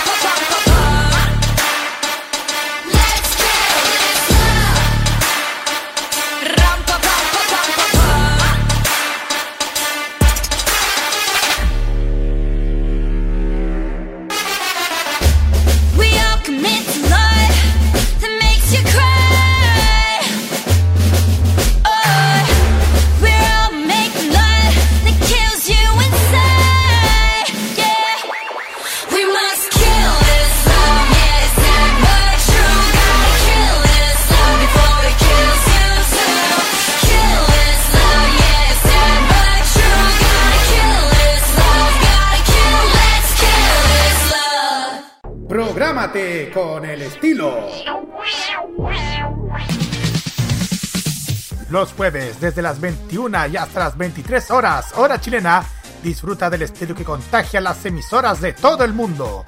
Todo lo mejor del baile y la coreografía, las novedades musicales semanales y lo mejor del sonido de Corea del Sur llega todas las semanas junto a Alice, Kira, Roberto Camaño y la conducción de Carlos Pinto en Keimo. Este 2021 vive modo radio. Programados contigo. Hoy día lo que hay que tener es mecanismos de escucha directo y la humildad de trabajar de forma horizontal, respetando a las personas con sus diferentes saberes, opiniones. Y yo creo que eso es lo que lo primero que tenemos que Nos han construir. hecho creer que somos menos poderosos de lo que somos, pero tenemos un poder real, tan real que está en lo cotidiano, en nuestras acciones, en cómo forjamos nuestra realidad. de las gansas en la red Trini como conocida como Princesa Alba. Bienvenida. Muchas gracias por la invitación. No, gracias a Chile está cambiando y su televisión también. Y en este largo camino estaremos ahí. TVenserio.com. Tres años ayudando a forjar la televisión de un mejor país. Más que con un obsequio, vive estas fiestas navideñas regalando lo mejor de tu vida. En diciembre, vive modo radio. Programados contigo. Es hora de viajar por el pasado animado de Japón. Roque nos guía a través de la máquina del tiempo en Farmacia Popular.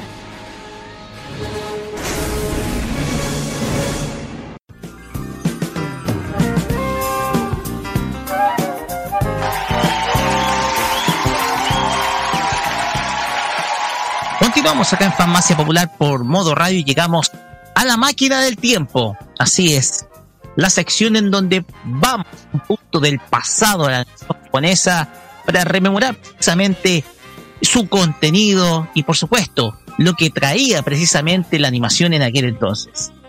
Y hoy en día el DeLorean nos va a llevar a la siguiente fecha, 23 de abril de 1997 porque vamos a hablar de una serie que hoy en día podemos considerar como muy controvertida, pero que desde luego no deja de ser interesante su contenido porque explota muchos elementos de aquellas viejas obras propias de la ciencia ficción y de la acción. Sin más detalle, pasamos a escuchar la banda sonora de esta obra, estimados.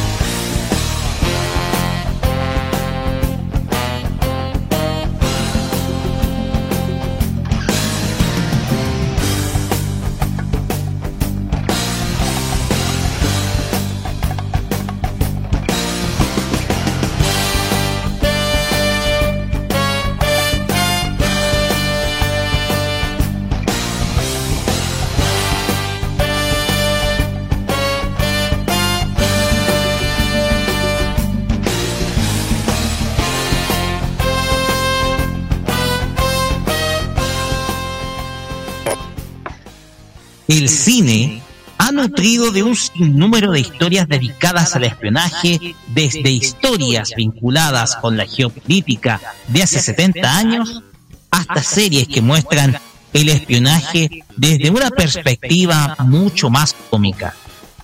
Esas historias plasmadas en un sinfín de películas y series de televisión hechas para el entretenimiento del público durante plena Guerra Fría, principalmente en la década del 60. Fue así como en 1997 Studio Fantasía lanzaría una colección de ovas originales con el objetivo de entregar un perfil de agente secreto que reúna una serie de acciones entre las que se encuentran una protagonista femenina con una gran cantidad de conocimientos y habilidades en espionaje, lucha y dominio de máquinas, que posea la belleza y la sensualidad necesaria para cualquier tipo de situación y que posea el carisma suficiente para un público adulto al cual la misma obra va orientada. En esta oportunidad, la máquina del tiempo nos lleva al día 25 de abril de 1997, fecha del lanzamiento de una obra que hoy en día podría ser muy polémica por su contenido, pero que en su momento se convirtió en una de las series eróticas más conocidas dentro del universo de las llamadas VHS series, caracterizadas por su bajo presupuesto y hacer uso del llamado sexploitation. Hoy hablaremos de Agent Aika. Es el año 2010. El calentamiento global y una serie de cataclismos han provocado que una gran parte de la superficie terrestre desapareciera. Como consecuencia, varias de las ciudades más importantes del planeta se hundieron por su cercanía a las costas y terminaron formando parte de los océanos a varios metros de profundidad del mar. Tokio no fue la excepción y la ciudad terminó hundida al igual que muchas otras ciudades importantes del planeta como Nueva York y Los Ángeles. Todo ello se muestra en la primera escena, en donde un ferry turístico hace aparición, en donde una guía turística relata lo que fueron los vestigios de la capital de Japón, poniendo, por ejemplo, la punta de las torres de Tokio que sobresale sobre el agua salada.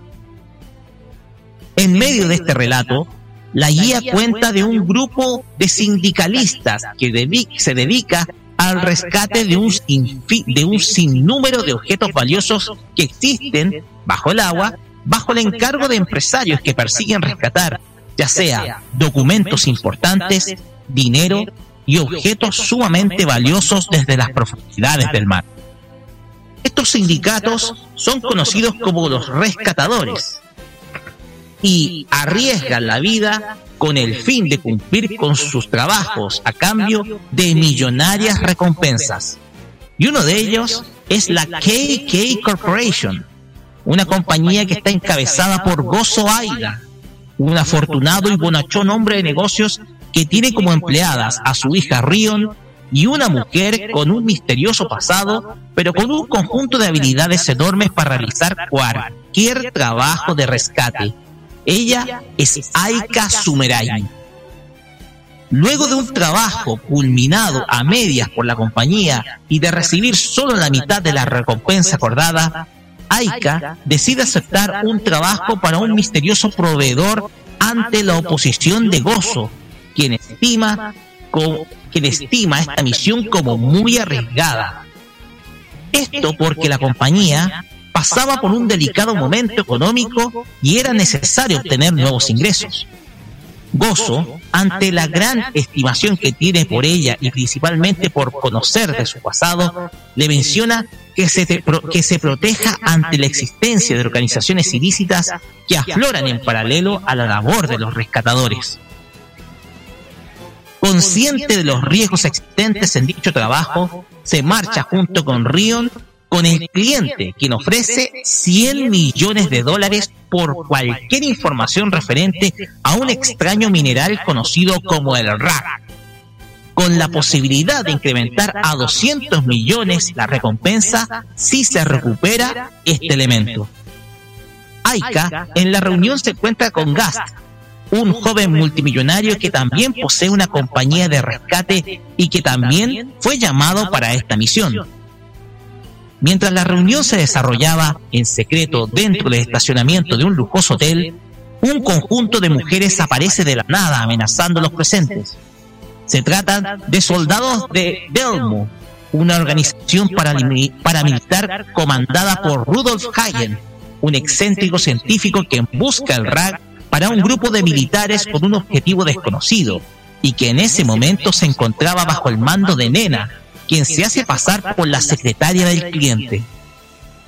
Es ahí donde Aika revela sus habilidades ocultas en el ámbito de la lucha cuerpo a cuerpo, dando a conocer que no es simplemente una rescatadora cualquiera. Desde ese momento, y conocida la importancia que tiene este mineral extraño llamado RAR, Aika se dispone a realizar uno de los trabajos más arriesgados de su vida y en donde requerirá de un extraño corsé que posee un poder sobrenatural. Ante ello, requerirá de la ayuda de parte de Rion y su rival Gas y otros quienes también buscan dicho elemento que, por la forma en cómo se busca, al parecer es tan determinante principalmente para gobiernos y organizaciones que persiguen un poder sobredimensionado que bien puede ser amenazante para todo el planeta Tierra y los seres vivos que habitan en ella. Pasamos a relatar los personajes de esta historia, comenzando con la protagonista, Aika Sumerai. Es una mujer de 26 años de edad quien se desempeña como rescatadora para la compañía KK. Es considerada como una de las mejores dentro de la industria. Posee un pasado desconocido y ha estado viviendo feliz en el último tiempo junto a Ryun y su padre Ghost. Es muy comprensiva, pero a la vez muy decidida y experta en muchas disciplinas, tanto en el manejo de armas, artes marciales y condu- conducción de vehículos de guerra, entre los que se encuentra un cazabombardero. Dadas las necesidades económicas que enfrenta la compañía, convence a Gozo de aceptar la misión de búsqueda del RAR, un mineral desconocido por el cual un misterioso cliente ofrece una millonaria recompensa. Aunque ello implica múltiples riesgos entre los que se encuentra enfrentarse a un enemigo muy peligroso. Pasamos ahora a Rion Aida. Es una adolescente de 16 años de un carácter algo problemático, pero muy consciente. Se desempeña como asistente de Aika en los distintos tipos de trabajo de rescate que realiza para la compañía de su padre. Si bien Aika le dice que por esta ocasión y dado el obvio ries- riesgo existente irá sola en la búsqueda del RAG, se infiltra escondidas en la visión con el objeto de ser una ayuda para Aika. Gozo Aida es un empresario propietario de la compañía de rescate KK. Es de un carácter afable y muy comprensivo. En el pasado, se encontró con Aika quien estaba gravemente herida y cuidó de ella hasta la actualidad, para pasar a trabajar como su rescatadora. Gus Turbulence es un joven millonario dedicado al rescate de objetos valiosos. Es de un carácter muy egocéntrico y con fama de conquistador de chicas, siendo Aika una de las tantas a la que busca engatusar. A pesar de verse como un recurso humorístico dentro de la obra, también tiene habilidades para la lucha en compañía de su inseparable asistente Bandra. Rudolf Hagen es un científico y el principal antagonista de la obra. Posee un carácter narcisista, quien comanda un, un ejército paramilitar compuesto solo de mujeres conocidas como Delmo. Tiene prevenciones por el RAR, por lo cual envía a su hermana Nena a investigar, además de tener una extraña obsesión por Aika. Nena Hayen es la hermana menor de Rudolf. Posee un carácter muy temperamental, tanto que se obsesiona negativamente con Aika, a quien quiere ver destruida. Posee una extraña relación con su hermano que le hacen ver como algo más que un simple Onechan. Maripía Alex Metalia es una espía que trabaja para un gobierno desconocido y que se infiltra dentro de Delmo como una soldado negro. Y en un principio, en un principio se muestra reticente a colaborar con Rion dentro de la enemiga, aunque posteriormente ambas se vuelven muy buenas colaboradoras. Por último, tenemos eh, al ejército de las Delmos, que si uno invierte la palabra significa model, modelos. Son soldados femeninos que están bajo las órdenes de Hayen y que asisten a to- en todos los ámbitos a- al científico. Estas delmos están jerarquizadas en cuatro tipos. Están las delmos negras, que representan la primera línea de ataque. Son soldados rasos destinados al enfrentamiento directo. Tenemos a las Delmos azules, que actúan como artillería y se encargan del ataque con armas. Tenemos a las Delmos blancas, las cuales son las capitanas y se encargan de la elaboración de las estrategias de ataque. Y por último, están las Delmos doradas, quienes son la parte superior de todo el esquema de la organización y se encargan de la comandancia en jefe. Agent Aika fue estrenada en formato OVA el día 25 de abril de 1997 en una época caracterizada por el lanzamiento periódico de series en formato casero en VHS, principalmente para aquellas obras con un contenido mucho más adulto, producto de la presencia de imágenes violentas y contenido sexual. La obra posee un abundante contenido sexualizado, mezclando la ciencia ficción, la acción y las conspiraciones. La obra abusa muchísimo del ecchi, enfocándose en el fetiche de la ropa interior, lo que la convierte en una obra sumamente controvertida para nuestros días por la excesiva sexualización de los personajes femeninos. Sin embargo, la obra no se queda en eso, pues muestra hechos que bien pueden ser incómodos para gobiernos y en ello está la llamada carrera nuclear. Desde luego, estamos hablando de una época en donde si bien había terminado la Guerra Fría, aún existía una latente amenaza nuclear de parte de algunos países.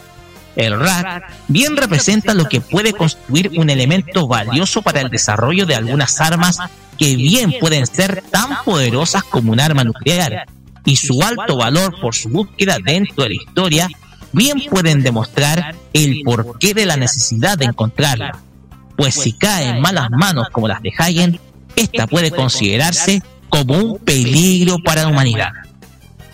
Aika bien representa la evolución del género de espías con una protagonista femenina muy empática, carismática y muy cercana con su círculo. No por algo despierta la admiración de parte de Rion, quien sueña ser como ella.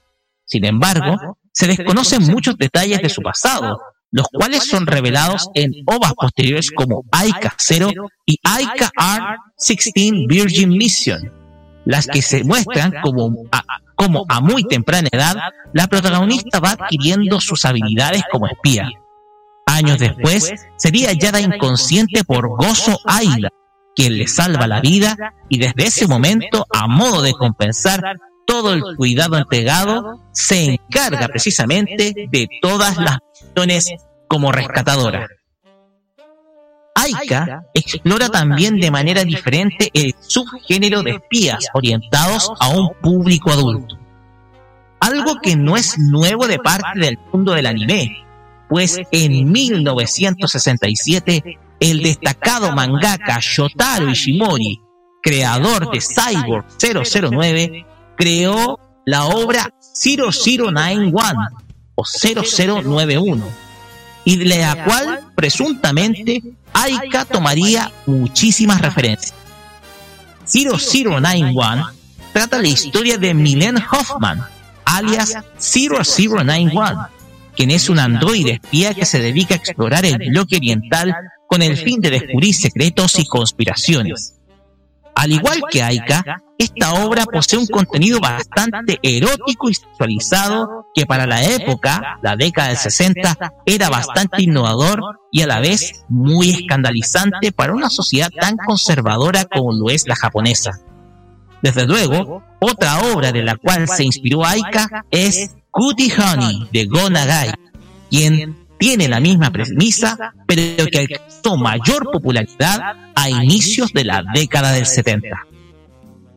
Podrá ser controvertida para nuestros tiempos, pero no se puede negar que Agent Aika se ha transformado en series de culto hoy en día por su contenido. A pesar que Estudio Fantasía desapareció a finales de la década pasada, la obra no deja de ser algo atractivo para aquellos que quieran redescubrir este género. Más aún cuando tuvo como impulso su difusión en Latinoamérica a través del canal de cable Locomotion. Aika tiene una historia demostrando que es algo más que solo mirar ropa interior. Con esto finalizamos esta reseña esta máquina del tiempo hacia el pasado con una serie muy controversial como lo es I en Aika. Pasamos a los comentarios. Y parece que la Kira se está riendo. Es por el tema del eco. No, no es eso. No tiene nada que ver eso, Carlos. Porque la Kira No. sabe que eh, vio la serie. Te lo digo. Ah, A ver, Adelante. a ver, a ver. con, el- a ver, con el Roque iba a hablar de Aika, yo dije, ¿estás seguro? Estoy seguro. A ver, Aika, a ver, como dijo Roque, es una ova, claro. Eh, una, un- claro, un- una ova, eh, y tiene, como dijo Roque, tiene lo que es. Sería como lo que es. Cutie Honey, más o menos. Que ya, si hablamos de estas ovas, eh, hay que de, siete más un especial de lo que me acuerdo más o menos. Y que hay que decir cuidado con esta serie. Esto es mucho calzón y algo por ahí que no voy a decir porque pasa más de algo. Por eso. Eh, y además que claro estoy hablando de 97 donde toda en esos años eh, el tema eh, la, la serie de como el tema Echi con ciencia ficción no era tan controversial como hoy en día. Yo creo que si hubiese salido una serie así hoy en día, te digo, la Las polémica redes sociales explotan. explotan. Porque en nuestra época no era tan así. Y yo me acuerdo la primera vez que lo vi, yo me acuerdo que la, me la conseguí en VHS y la estoy hablando cuando yo tenía como 18 años. Más o menos. 18 años más o menos por esa época. Y cuando la vi yo dije, ok, que acabo de ver. Eh, eh, eh, Igual, como yo soy fanática, me encanta Cutie Honey, me encantan las cosas de Gonagai.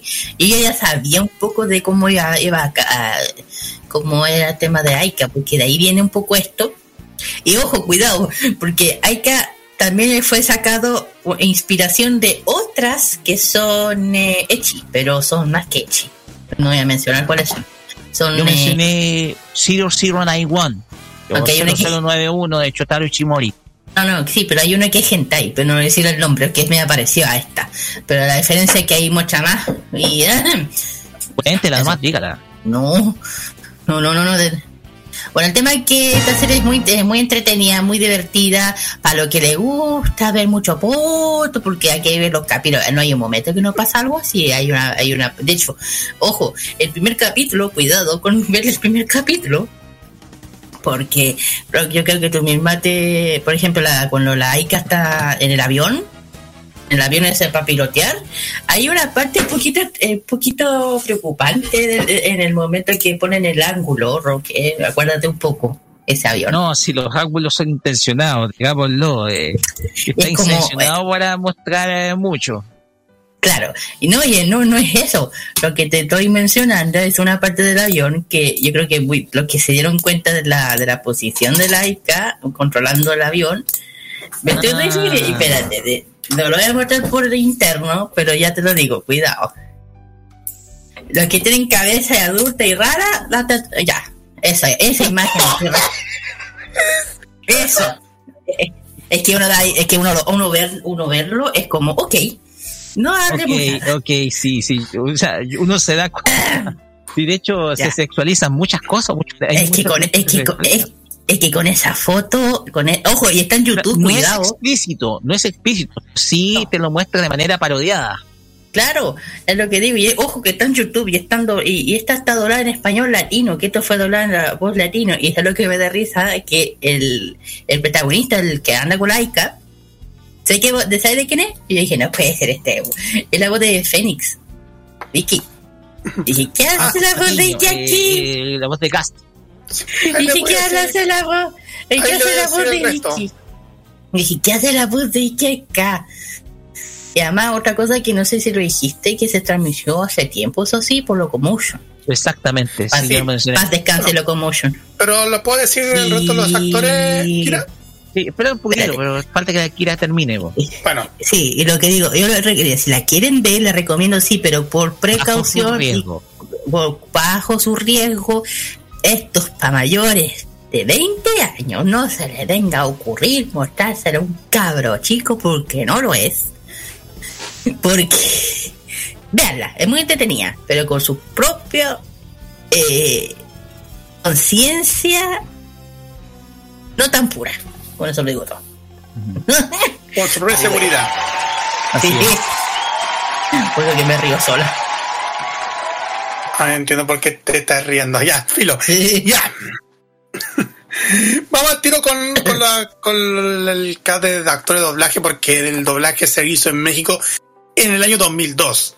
Sí, eh, fue en el 2002 este doblaje. ¿Por qué se preguntarán ustedes por qué fue en el 2002 y no fue antes?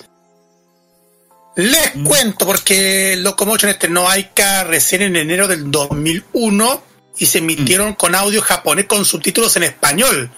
Ya en octubre del 2002 la, la red no esta vez con doblaje mm, latino. Y ese fue el último anime que Locomotion mandó a doblar a México. Em, los ac- lo- el reparto. Aika lo hizo Elena Ramírez. ¿O te pueden ubicar quién es ella? Cuéntenos. Elena Ramírez es que hace la voz de varios personajes, ponte tú. Maggie Atom en Supercampeones Camino al Mundial. También hizo la voz de. A ver, También hizo la voz de, de Mewtwo y sus megas evoluciones en una película de Pokémon. Hizo la voz de la reina de Marte en Dog Doyer también. También hizo la voz. Hizo la voz de Delia Ketchum, la mamá de Ash. También hizo la voz de Jessie del equipo Rocket en varios episodios. También a Jessie Bell. ¿Ustedes recuerdan a Jessie Bell o no? Jessie Bell. Sí. sí. También hizo a Meryl, Meryl, Mereoleona Bello de Black Clover. También hizo la voz de una. De varios personajes. Hizo también a. A Sedusa en La Chica Superosa Z. A Pulgarcita en una película. De, una película animada de Don Blood, Pulgarcita. A Campanita en Peter Pan y los Piratas, que eso se había emitido allá en Fox Kids hace ah, un año atrás, en fin. Rion Aida lo hizo Circe Luna. No hay, no hay comentario de decirle. Y ustedes saben, ustedes ya saben quién es. Sí, sí, sí. Ojo es, eh, es la voz de Rey Ayanami. Rey Ayanami en eh, Genesis Evangelion. Ujú. También es la, vo- la voz de Sora, de Gabumon, de Pan, Sunset Shimmer, eh, Margarita, ese es de un show más. Y Para Para. Nunca voy a olvidar de Para Para porque el. Sí, puede de Sailor Moon. Dale, dale. Ya, vamos. Ya, vamos. Gozo Aida lo hizo Paco Mauri. Ghost Turbulence hizo Marcos Patiño. Exactamente. ¿Y quién es Marcos Patiño? El mismo que hizo el de los Caballeros Zodiaco. A ver, Fénix. Sí. Ya, el que, el que acabo de mencionar, el que acabo de mencionar. Sí. También hizo dije, cuando lo escuché, dije que. Y cuando dije la voz de Fénix que hace aquí, Dios santo, no veo a Fénix, no veo a Fénix haciendo algo así. Y, ta- y hace la voz de Eddie Carter en los supercampeones. No, no, sí. Es que ¿sabes? lo que pasa es que cuando vi la voz de Iki acá, yo dije, no veo, no veo a Iki en una serie así. En serio, dije, qué chucha. Ya, Bueno, vamos, sigamos. sí. Eh, Shuntaro Mikizuka lo hizo Enzo Fortuni. Ah, ese sale en la segunda parte de los OAS. No, no, no lo mencioné porque me enfoqué más que nada a la, a la historia principal, porque los otros. OVAs más que nada eh, son historia, es una historia alternativa, son capítulos autoconclusivos que no tienen nada que ver con la historia anterior. Lo que sí es que te muestra la venganza de las Delmon nomás. Bueno, hace, bueno, ya dije Enzo Fortuni hace la voz de Inuyasha, de Arnold, también a Ron Imparable y a Yukito también en Sakura Captor. Claro, todos sabemos. Ya, ya. Ya, ya. Obvio que sí. Ya. Maipa Alexi Metalia hizo, lo hizo Ariadna Rivas. Ariadna Rivas. Y bueno, eh, bueno, esa hace hizo la voz de varios personajes. A Kai, no, a Kaiba en Yu-Gi-Oh! Y a Pandora lo hizo Emanuel Rivas. Ok. Los insertos lo hizo, el parte de los insertos lo hizo Miguel, Ángel Gillaza. Rudolf Hagen es uno de los Hagens. Rudolf Hagen lo hizo Sergio Sí. Nena Hagen hizo Mon- lo hizo Mónica Manjarres. Y ahí.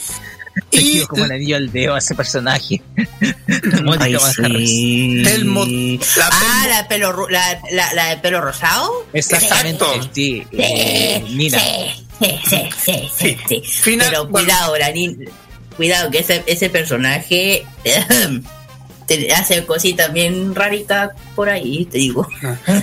Finalmente, las Delmos Doradas. Bianca lo hizo Mónica Villaseñor. Reyes Petriacova lo hizo Cristina Hernández. Así no saben quién es. Tonya lo hizo Isabel Romo y Sanja hizo la misma Isabel Martiñón. Así que eso es parte, porque hay muchísimos actores de doblaje que participaron en esta serie que se hizo en Sonomex Doblajes, Grupo Macías. Y llama la atención que se haya doblado una serie como esta. Yo también lo- ya me, la- me llama la atención y, y eso es que esta serie tiene de todo. De hecho, el, el malo de pelo blanco, el ¿cómo se llama el jefe? El Hagen. Eh, sí, él. Eh, hay escenas, hay parte, hay, hay un capítulo más adelante que pasa ciertas cosas que, ojo, aparte de ser Echi, tiene parte un poquito que tiene un rostro medio afeminado, pero es Sí, sí, sí. Sí. Muy no lo digo en el, no lo digo en el sentido que hay escenas con el tipo, con él, con Laika, y son escenas un poquito. subidas de tono, sí, se sabe. Y hay muchas escenas de subida de tono. Pero sí, por eso le- ya, de hecho, cuando, de, hecho, cuando lo veo, lo- cuando lo veo a él, con los labios pintados, me recuerda un poco a, al de lo Halcones Galáctico, no sé por qué. Ah, no, al, al de lo Galactor. No, Galactor. Galactor. A Galactor, me recuerda a Galactor, ¿sabéis con los labios pintados, claro. Exacto.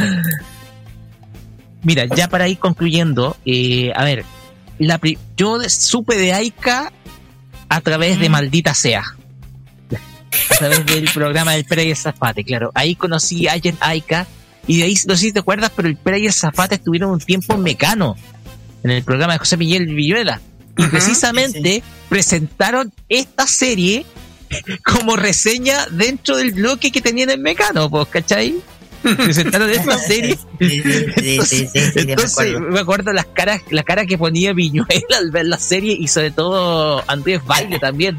Ay, A habría, las que, bu- habría que buscar, habría que buscar ese video porque es muy bueno de, de Viñuela junto con Andrés Baile del, de cuando reseñaron Aika en Mecano. Eh, fue gracias a ello que conocí a Aika y yo vi la serie por primera vez en el año 2004 completa. Yo la vi subtitulada. Fue la primera vez que vi la Ay, serie, ay, ay. eh, fue subtitulada en 2004, porque por pude dar con la serie una vez, pude dar un- una vez la serie, pude darla con ella con el internet y la pude ver y obviamente yo esperaba ver esta serie desde cuando yo era escolar, ¿cachai? Entonces, cuando supe de ella, gracias a maldita sea, oye, no sé, pero que- quiero quiero acabar con eh, mi inocencia, ¿cachai? Y esta serie, tengo que decirlo, acabó con mi inocencia, digámoslo. Con de muy- yo, yo creo que de mucho. No, no, no, de, no solamente de ti, yo creo, creo que de mucho. Exactamente, y de hecho acabó con mi inocencia esta serie, pero igual es divertida, eh, no voy a decir recreativa porque eh, no quiero que se tome como huevo. Ahora bien, si una serie como esta saliera hoy en día, eh, se generaría un escándalo, un escándalo mayúsculo. Y un detalle, la serie, tú me contaste que estaba en YouTube, ¿cierto? Sí, está en YouTube, así que cuidado. Te cuento algo, ¿por qué está en YouTube? Porque está descatalogada. O sea, su Y es lo que me distribución- llama la, lo que me está. Lo que pasa es que su distribución está desierta, está declarada desierta porque Estudio Fantasía eh, desapareció, o sea, lo- no hay reclamante de Ah. derechos y sabes que eh, la serie solamente se compró exclusivamente para Locomotion. Entonces, Locomotion tampoco existe, entonces no hay nadie que reclame de derechos sobre la serie. Entonces se puede ver libremente en cualquier plataforma, por eso está en YouTube. De hecho, la, la, la, la- está descatalogada, no tiene, no tiene licenciatura alguna, por lo tanto se puede ver libremente en cualquier lado. A pesar de que Ojo, y sin censura. Y sin, cen- y sin censura, sin censura. de hecho, como yo una vez lo mostré, yo tengo acá el disco, el DVD con la, con los ocho capítulos de la serie, los siete más uno. Entonces, y que viene también en la banda sonora que estamos escuchando de fondo. Entonces, para mí la serie tiene un, tiene un, es- representa un momento en mi vida. Esto no es por denigrar a la mujer, pero eh, esto no es, tú, tú muestras acá a una protagonista como Aika, que es una protagonista valiente. Y es una protagonista mujer, una mujer derecha, valiente, que no se deja amedrentar. Es una mujer que, que, que, disculpen lo que sí, pero tiene los ovarios bien puestos. O sea, es una mujer. Oye, Es que digámoslo, es una, es una mujer que, que no se deja de amedrentar, que es que tiene que ser ruda en el momento, que tiene que actuar. O sea, eh, tiene, es, es sumamente es un personaje valiente, no es una damisela en peligro, ¿cachai? no, Entonces- pero y que tiene desde luego su historia, pues, ¿cachai? Entonces, y ojo que la Sí, serie tiene dos precuelas, hay Mm. KR16 eh, Virgin Mission, que son las dos precuelas, yo vi solamente hay KR16 Art 16, que es la, la única que he visto que es una precuela, son dos OVAs, ¿no? Y Ujú. te muestra la, la etapa de Aika como su entrenamiento como agente muy temprana edad. Así que para los que quieran ver la serie, está libre, disponible en cualquier plataforma, pero desde luego recomendamos discreción porque tiene un contenido que no es apropiado para menores de edad. Así que esa es la recomendación que le hacemos. Y con esto ponemos fin a esta, esta máquina del tiempo, ya trasladándonos a la actualidad, muchachos. Pues bien, vamos con música y vamos a escuchar el opening y ending de esta serie. Primero vamos a escuchar a Mari Saki con la canción Silent City, que es opening 1 de Agent Aika, que es de la primera, de la primera saga, de la saga principal. Y después a Hiroko Konishi con la canción More Natural, que es el ending de la misma serie. ¿Ya? Vamos y volvemos con el Asian Top Chart acá en Farmacia Popular por modoradio.cl.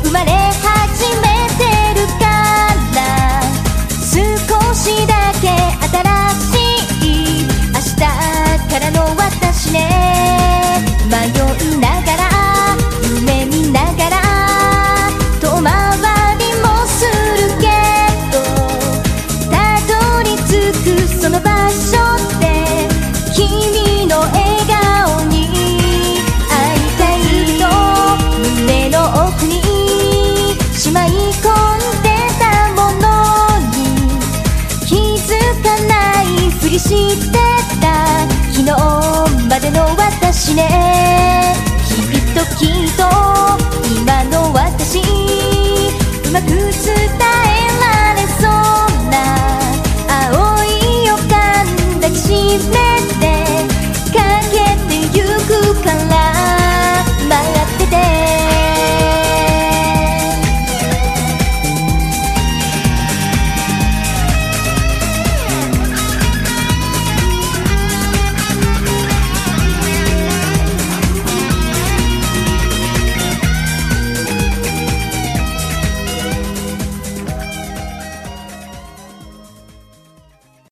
de conectarnos con los grandes éxitos de la música de Oriente en la compañía de Carlos Pinto y el Asian Top Chart en Farmacia Popular.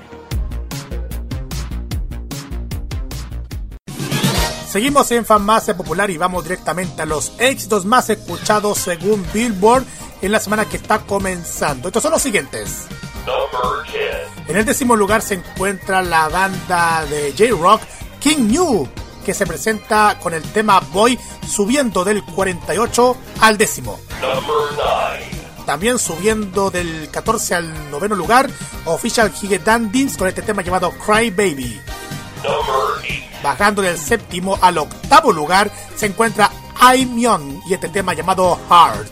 Number 7. Subiendo del 9 al séptimo lugar se encuentra los chicos de Back Number y este tema llamado Sui Heisen. Number 6. Del quinto lugar al sexto lugar se llevan los chicos de BTS con el tema Butter. Ya se están bajando al sexto lugar. Number 5. Ya en el quinto lugar está subiendo del décimo al quinto Macaroni en Pizzu y este tema llamado Nandemo Neyo. Number 4. También que está subiendo del sexto al cuarto lugar Yuri con el tema Dried Flower.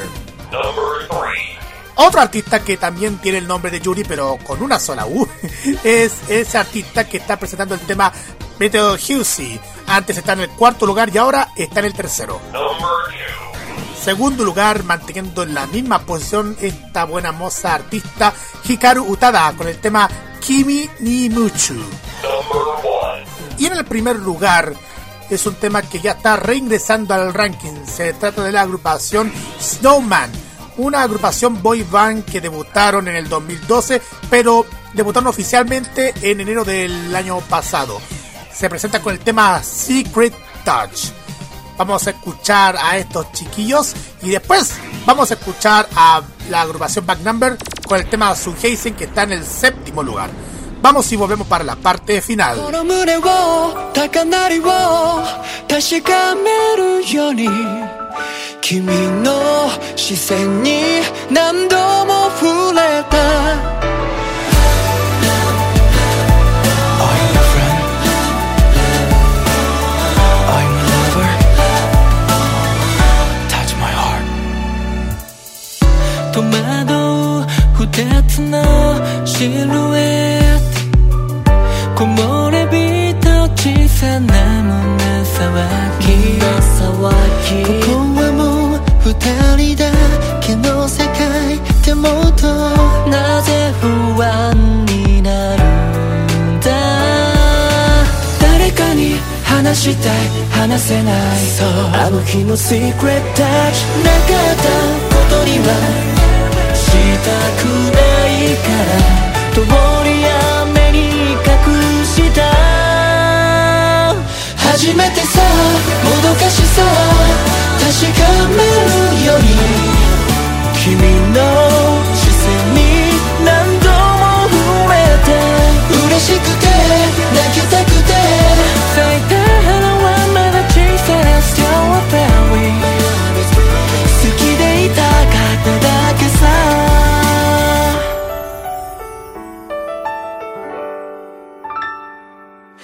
休日に会う理由探して勝手に連絡待ちしてまた一日変わってしまうよ。ストライプボーダーチェックドット今日はどんな服着てるの？結局君ばかり。の夢みたい夢じゃない。あの日のパーフェクトタッチ。何より大事にしたかったから夜空に思い託した。初めてさもどかしさ確かめるように君の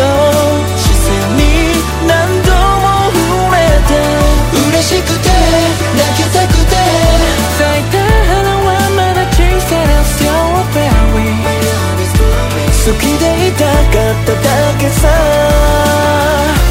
朝目が覚めて涙したのはいつもみたいにまた君に会いたくなるからダメだね。なぜだろう呼吸と同じリズムで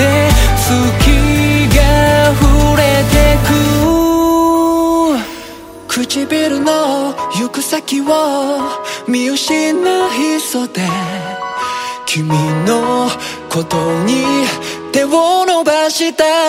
本当はまだ隣でただ君を感じてほらそっとずっと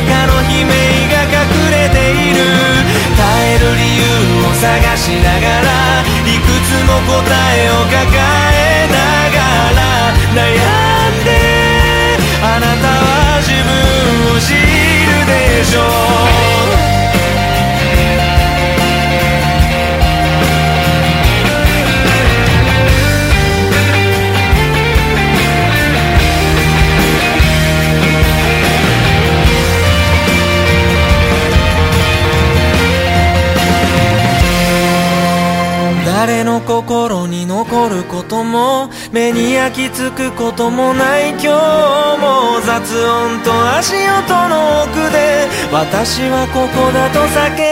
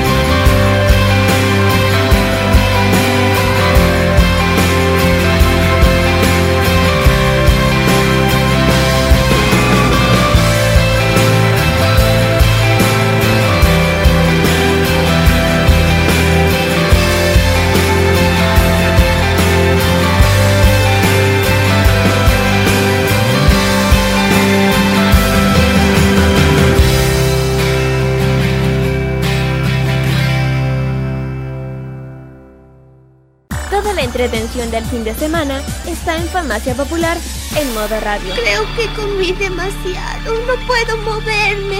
Hasta mañana.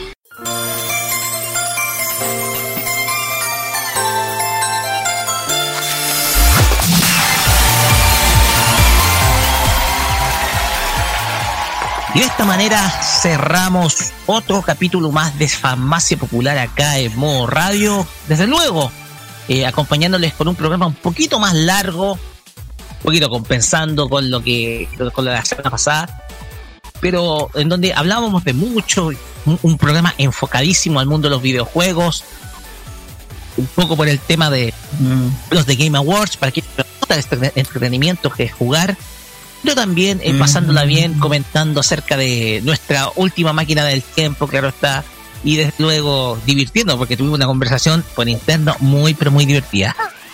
Sí, verdad. Mm, Vamos ya al cierre, chiquillos, con el saludo. Primero, Kira.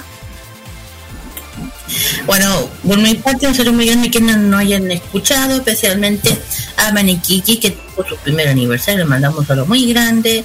eh, a todos ellos también, a todas las tiendas que siempre nos apoyan en la feria, en la feria K-pop, perdón, como Cookie Store, K-pop Manía, Yellow Green, etcétera. Y también un saludo para mí, eh, un saludo a la Aries, a Raver, al Danito, eh, también un saludo muy, muy, muy, muy, muy especial a mi academia de Hunger, que ya lo he hecho de menos. Eh, ¿Y qué más? Ah, una cosa antes de ir. Eh, bueno, ah, hoy día, aparte de la Potterfest, se, se hizo la Freakyland. Este es un, una feria, de hecho. Feria Freakyland Rancagua. De hecho, se hizo cerca tuyo, Roque. Esto fue el estacionamiento de la delegación presidencial en la Plaza de los Héroes de Rancagua. Fue ilustración, artesanía, expositores, concursos, anime, videojuegos, expositores, etcétera. Así que aquí le mandamos un saludo a la Frikilano, ojalá que lo hayan pasado muy bien. Eso, y las canciones que acaban de escuchar del K-pop lo pueden escuchar de lunes a viernes desde las 5 hasta las 7 de la tarde y ya lo, repito y me da igual y quedan un especial de una agrupación lo tienen que solamente que mencionar Eso. Lo repito porque vale la pena. Entre 5 y 7 de la tarde, Game of Express, así es. Sí, así es. Ahí está, ahí está. Así es. eh, por mi parte, saludo a toda la gente que nos han escuchado durante el, el programa de esta tarde-noche. A, los, a mis compañeros de pega, a mi familia, a todas las comunidades que nos están apoyando. Especialmente a toda la gente que nos han escuchado el pasado programa de K-Mod. Y bueno, y, repito nuevamente el saludo de la Kira eh, a todos los emprendedores que, vin- que pudimos ver en la Potter Fest. Muchas gracias por, por apoyar muchísimo este, este programa que siempre lo hacemos con tanto cariño a todos ustedes y también invitarles para que no se va, que, que- que no se despeguen de la sintonía del YouTube porque luego en YouTube a través del YouTube de HTV vamos a tener el un parte de los últimos episodios de esta transmisión de Cinegal, así que no se lo vayan a perder. Y, y ojo, ojo, sí siguen con- eh, siguen disfrutando de los videos que subimos entre archivos. Así es. Pues bien, yo te quiero mandar un saludo muy especial porque esto lo amerita. Esto lo conversé el día, esto lo, lo planteé el día martes, porque eh, para mí eh, me enteré, en primer lugar, la semana pasada, antepasada, perdón, eh, se licenció mi sobrino Cristóbal. Cristóbal salió de cuarto. Ah, se licenció, obtuvo su licenciatura en una ceremonia bastante sencilla, con todos los recuerdos, con lo que ello conlleva. Y me pone muy feliz verlo crecer. Y durante esta semana me enteré que va a ser estudiante de ingeniería agrícola en la Universidad Santo Tomás. Así que a partir del próximo año comienza su camino profesional. Mi sobrino que se ha desempeñado como futbolista, como ciclista, como persona que le gusta la actividad física. De hecho, me superó en tamaño, es súper alto, de hecho. ¿no? De hecho, dentro de la casa, yo soy más alto que, el- que su papá, que es mi hermano. Pero es más alto que yo, de hecho. Por tenerte de referencia. Entonces, a mí me pone muy, pero muy feliz. Porque uno a veces no se da cuenta cuando crecen los cabros chicos. Y sobre todo un sobrino que fue el primero que todo, primero de todo, que nació. Y que no me tocó verlo nacer de chico porque yo estaba en Talca estudiando. Y a mí me pone muy contento y feliz verlo crecer, porque para mí es un motivo de felicidad que él vaya progresando en su vida. De esa manera eh, él se enfrente a este desafío que es crecer. Así que eso más que nada es mi saludo especial, junto con todos los que nos estuvieron oyendo tanto en el extranjero como acá en Chile. Felicitaciones entonces Roque Así es. Eh, panoramas chiquillos. Panoramas chiquillos para esta semana de, de modo radio. Ah, sí, bueno, panoramas, bueno, eh, ya hace poco, hace poco estaban transmitiendo los chiquillos de Torial Sacerdo su la franja de Torial Sacerdo, que ya estamos a puertas de lo que se vienen las elecciones en segunda vuelta. El domingo continúa, sí, obvio. Y como siempre, todos los días hasta que hasta esta semana que termina, porque este jueves, hasta este jueves termina la franja. Sí, este jueves a eso de las 20.40 a través del YouTube de Modo Radio, la franja de Tolerancia Cerdo, además de, de todos los programas que tenemos aquí en Modo Radio, a las 9, eh, partiendo, como siempre, con- bueno, a las 7 de Tolerancia Cerdo, a las 7 y cuarto, 9 con la cajita, pero creo que se viene algo especial, me imagino, para este lunes. Sí, porque se cierra la temporada de, de la cajita, así que eh, vamos a tener balances del año, los más y los menos con Roberto Camaño, así que no se lo pierdan, chicos. Muy bien. Ya con esto cerramos esta farmacia popular. Recuerden, nos volvemos a encontrar el próximo sábado, 18 de diciembre, eh, a pesar que hay preelecciones. Y mm, recuerden que mañana vamos a tener el capítulo de repetición a las 15 horas desde la tarde y por supuesto desde el lunes en nuestros podcasts oficiales. Pues bien, nos vamos y nos vamos a ir con música. Lo vamos a hacer con City Pop. Porque vamos a escuchar a Yuko Imai con la canción Eien no Okurimono. Canción con la cual despedimos este capítulo de Farmacia Popular. Recuerden, nos, eh, recuérdennos a partir del lunes nuestro podcast y de, de mi parte nos volveremos a encontrar en la cajita con el balance del año. Muchachos, nos despedimos. Que tengan una buena semana. Cuídense mucho. Si van a hacer compras navideñas, eh, recuerden tener todas las seguridad posibles. Así que nos volveremos. Así que cuídense, muchachos. Listo. Sí. Nos vemos en esta parte, yo y la Kira el jueves en Up. Así es. Tengan todos muy buenas noches, chiquillos, y descansen. Chao, chao. Chao, buenas noches. Bye bye, sayonara, nos vemos, patane.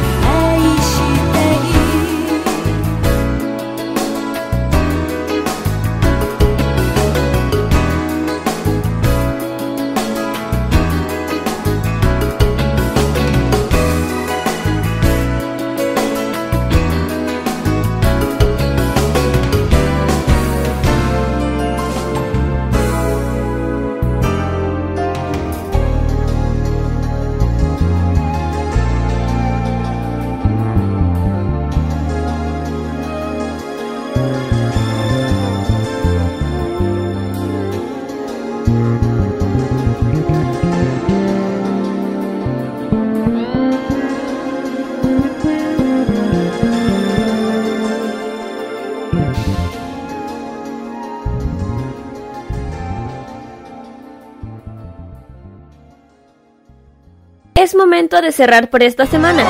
Se acabó. Todo, todo, todillo. Vete de aquí a ser feliz. Pero no te preocupes. El próximo sábado te seguiremos trayendo todas las novedades del mundo del anime, el manga, la música asiática y todo aquello que enloquece a los fans de lo friki. ファンマシャポピュラーにアクセスしていただきありがとうございますすぐに帰る Se cierra por esta semana la farmacia popular en modo radio. Hasta pronto, Patria Friki. ¡A la vista! ¡Aloha! Adiós. Adiós todo el mundo. Nos vemos. Sayonara, maestro. Hasta luego. Adiós. ¡Ahí se ven! Adiós. Amor. Hasta nunca, pueblo rabón. Las opiniones emitidas en este programa son de exclusiva responsabilidad de quienes las emiten y no representan necesariamente el pensamiento de modoradio.cl.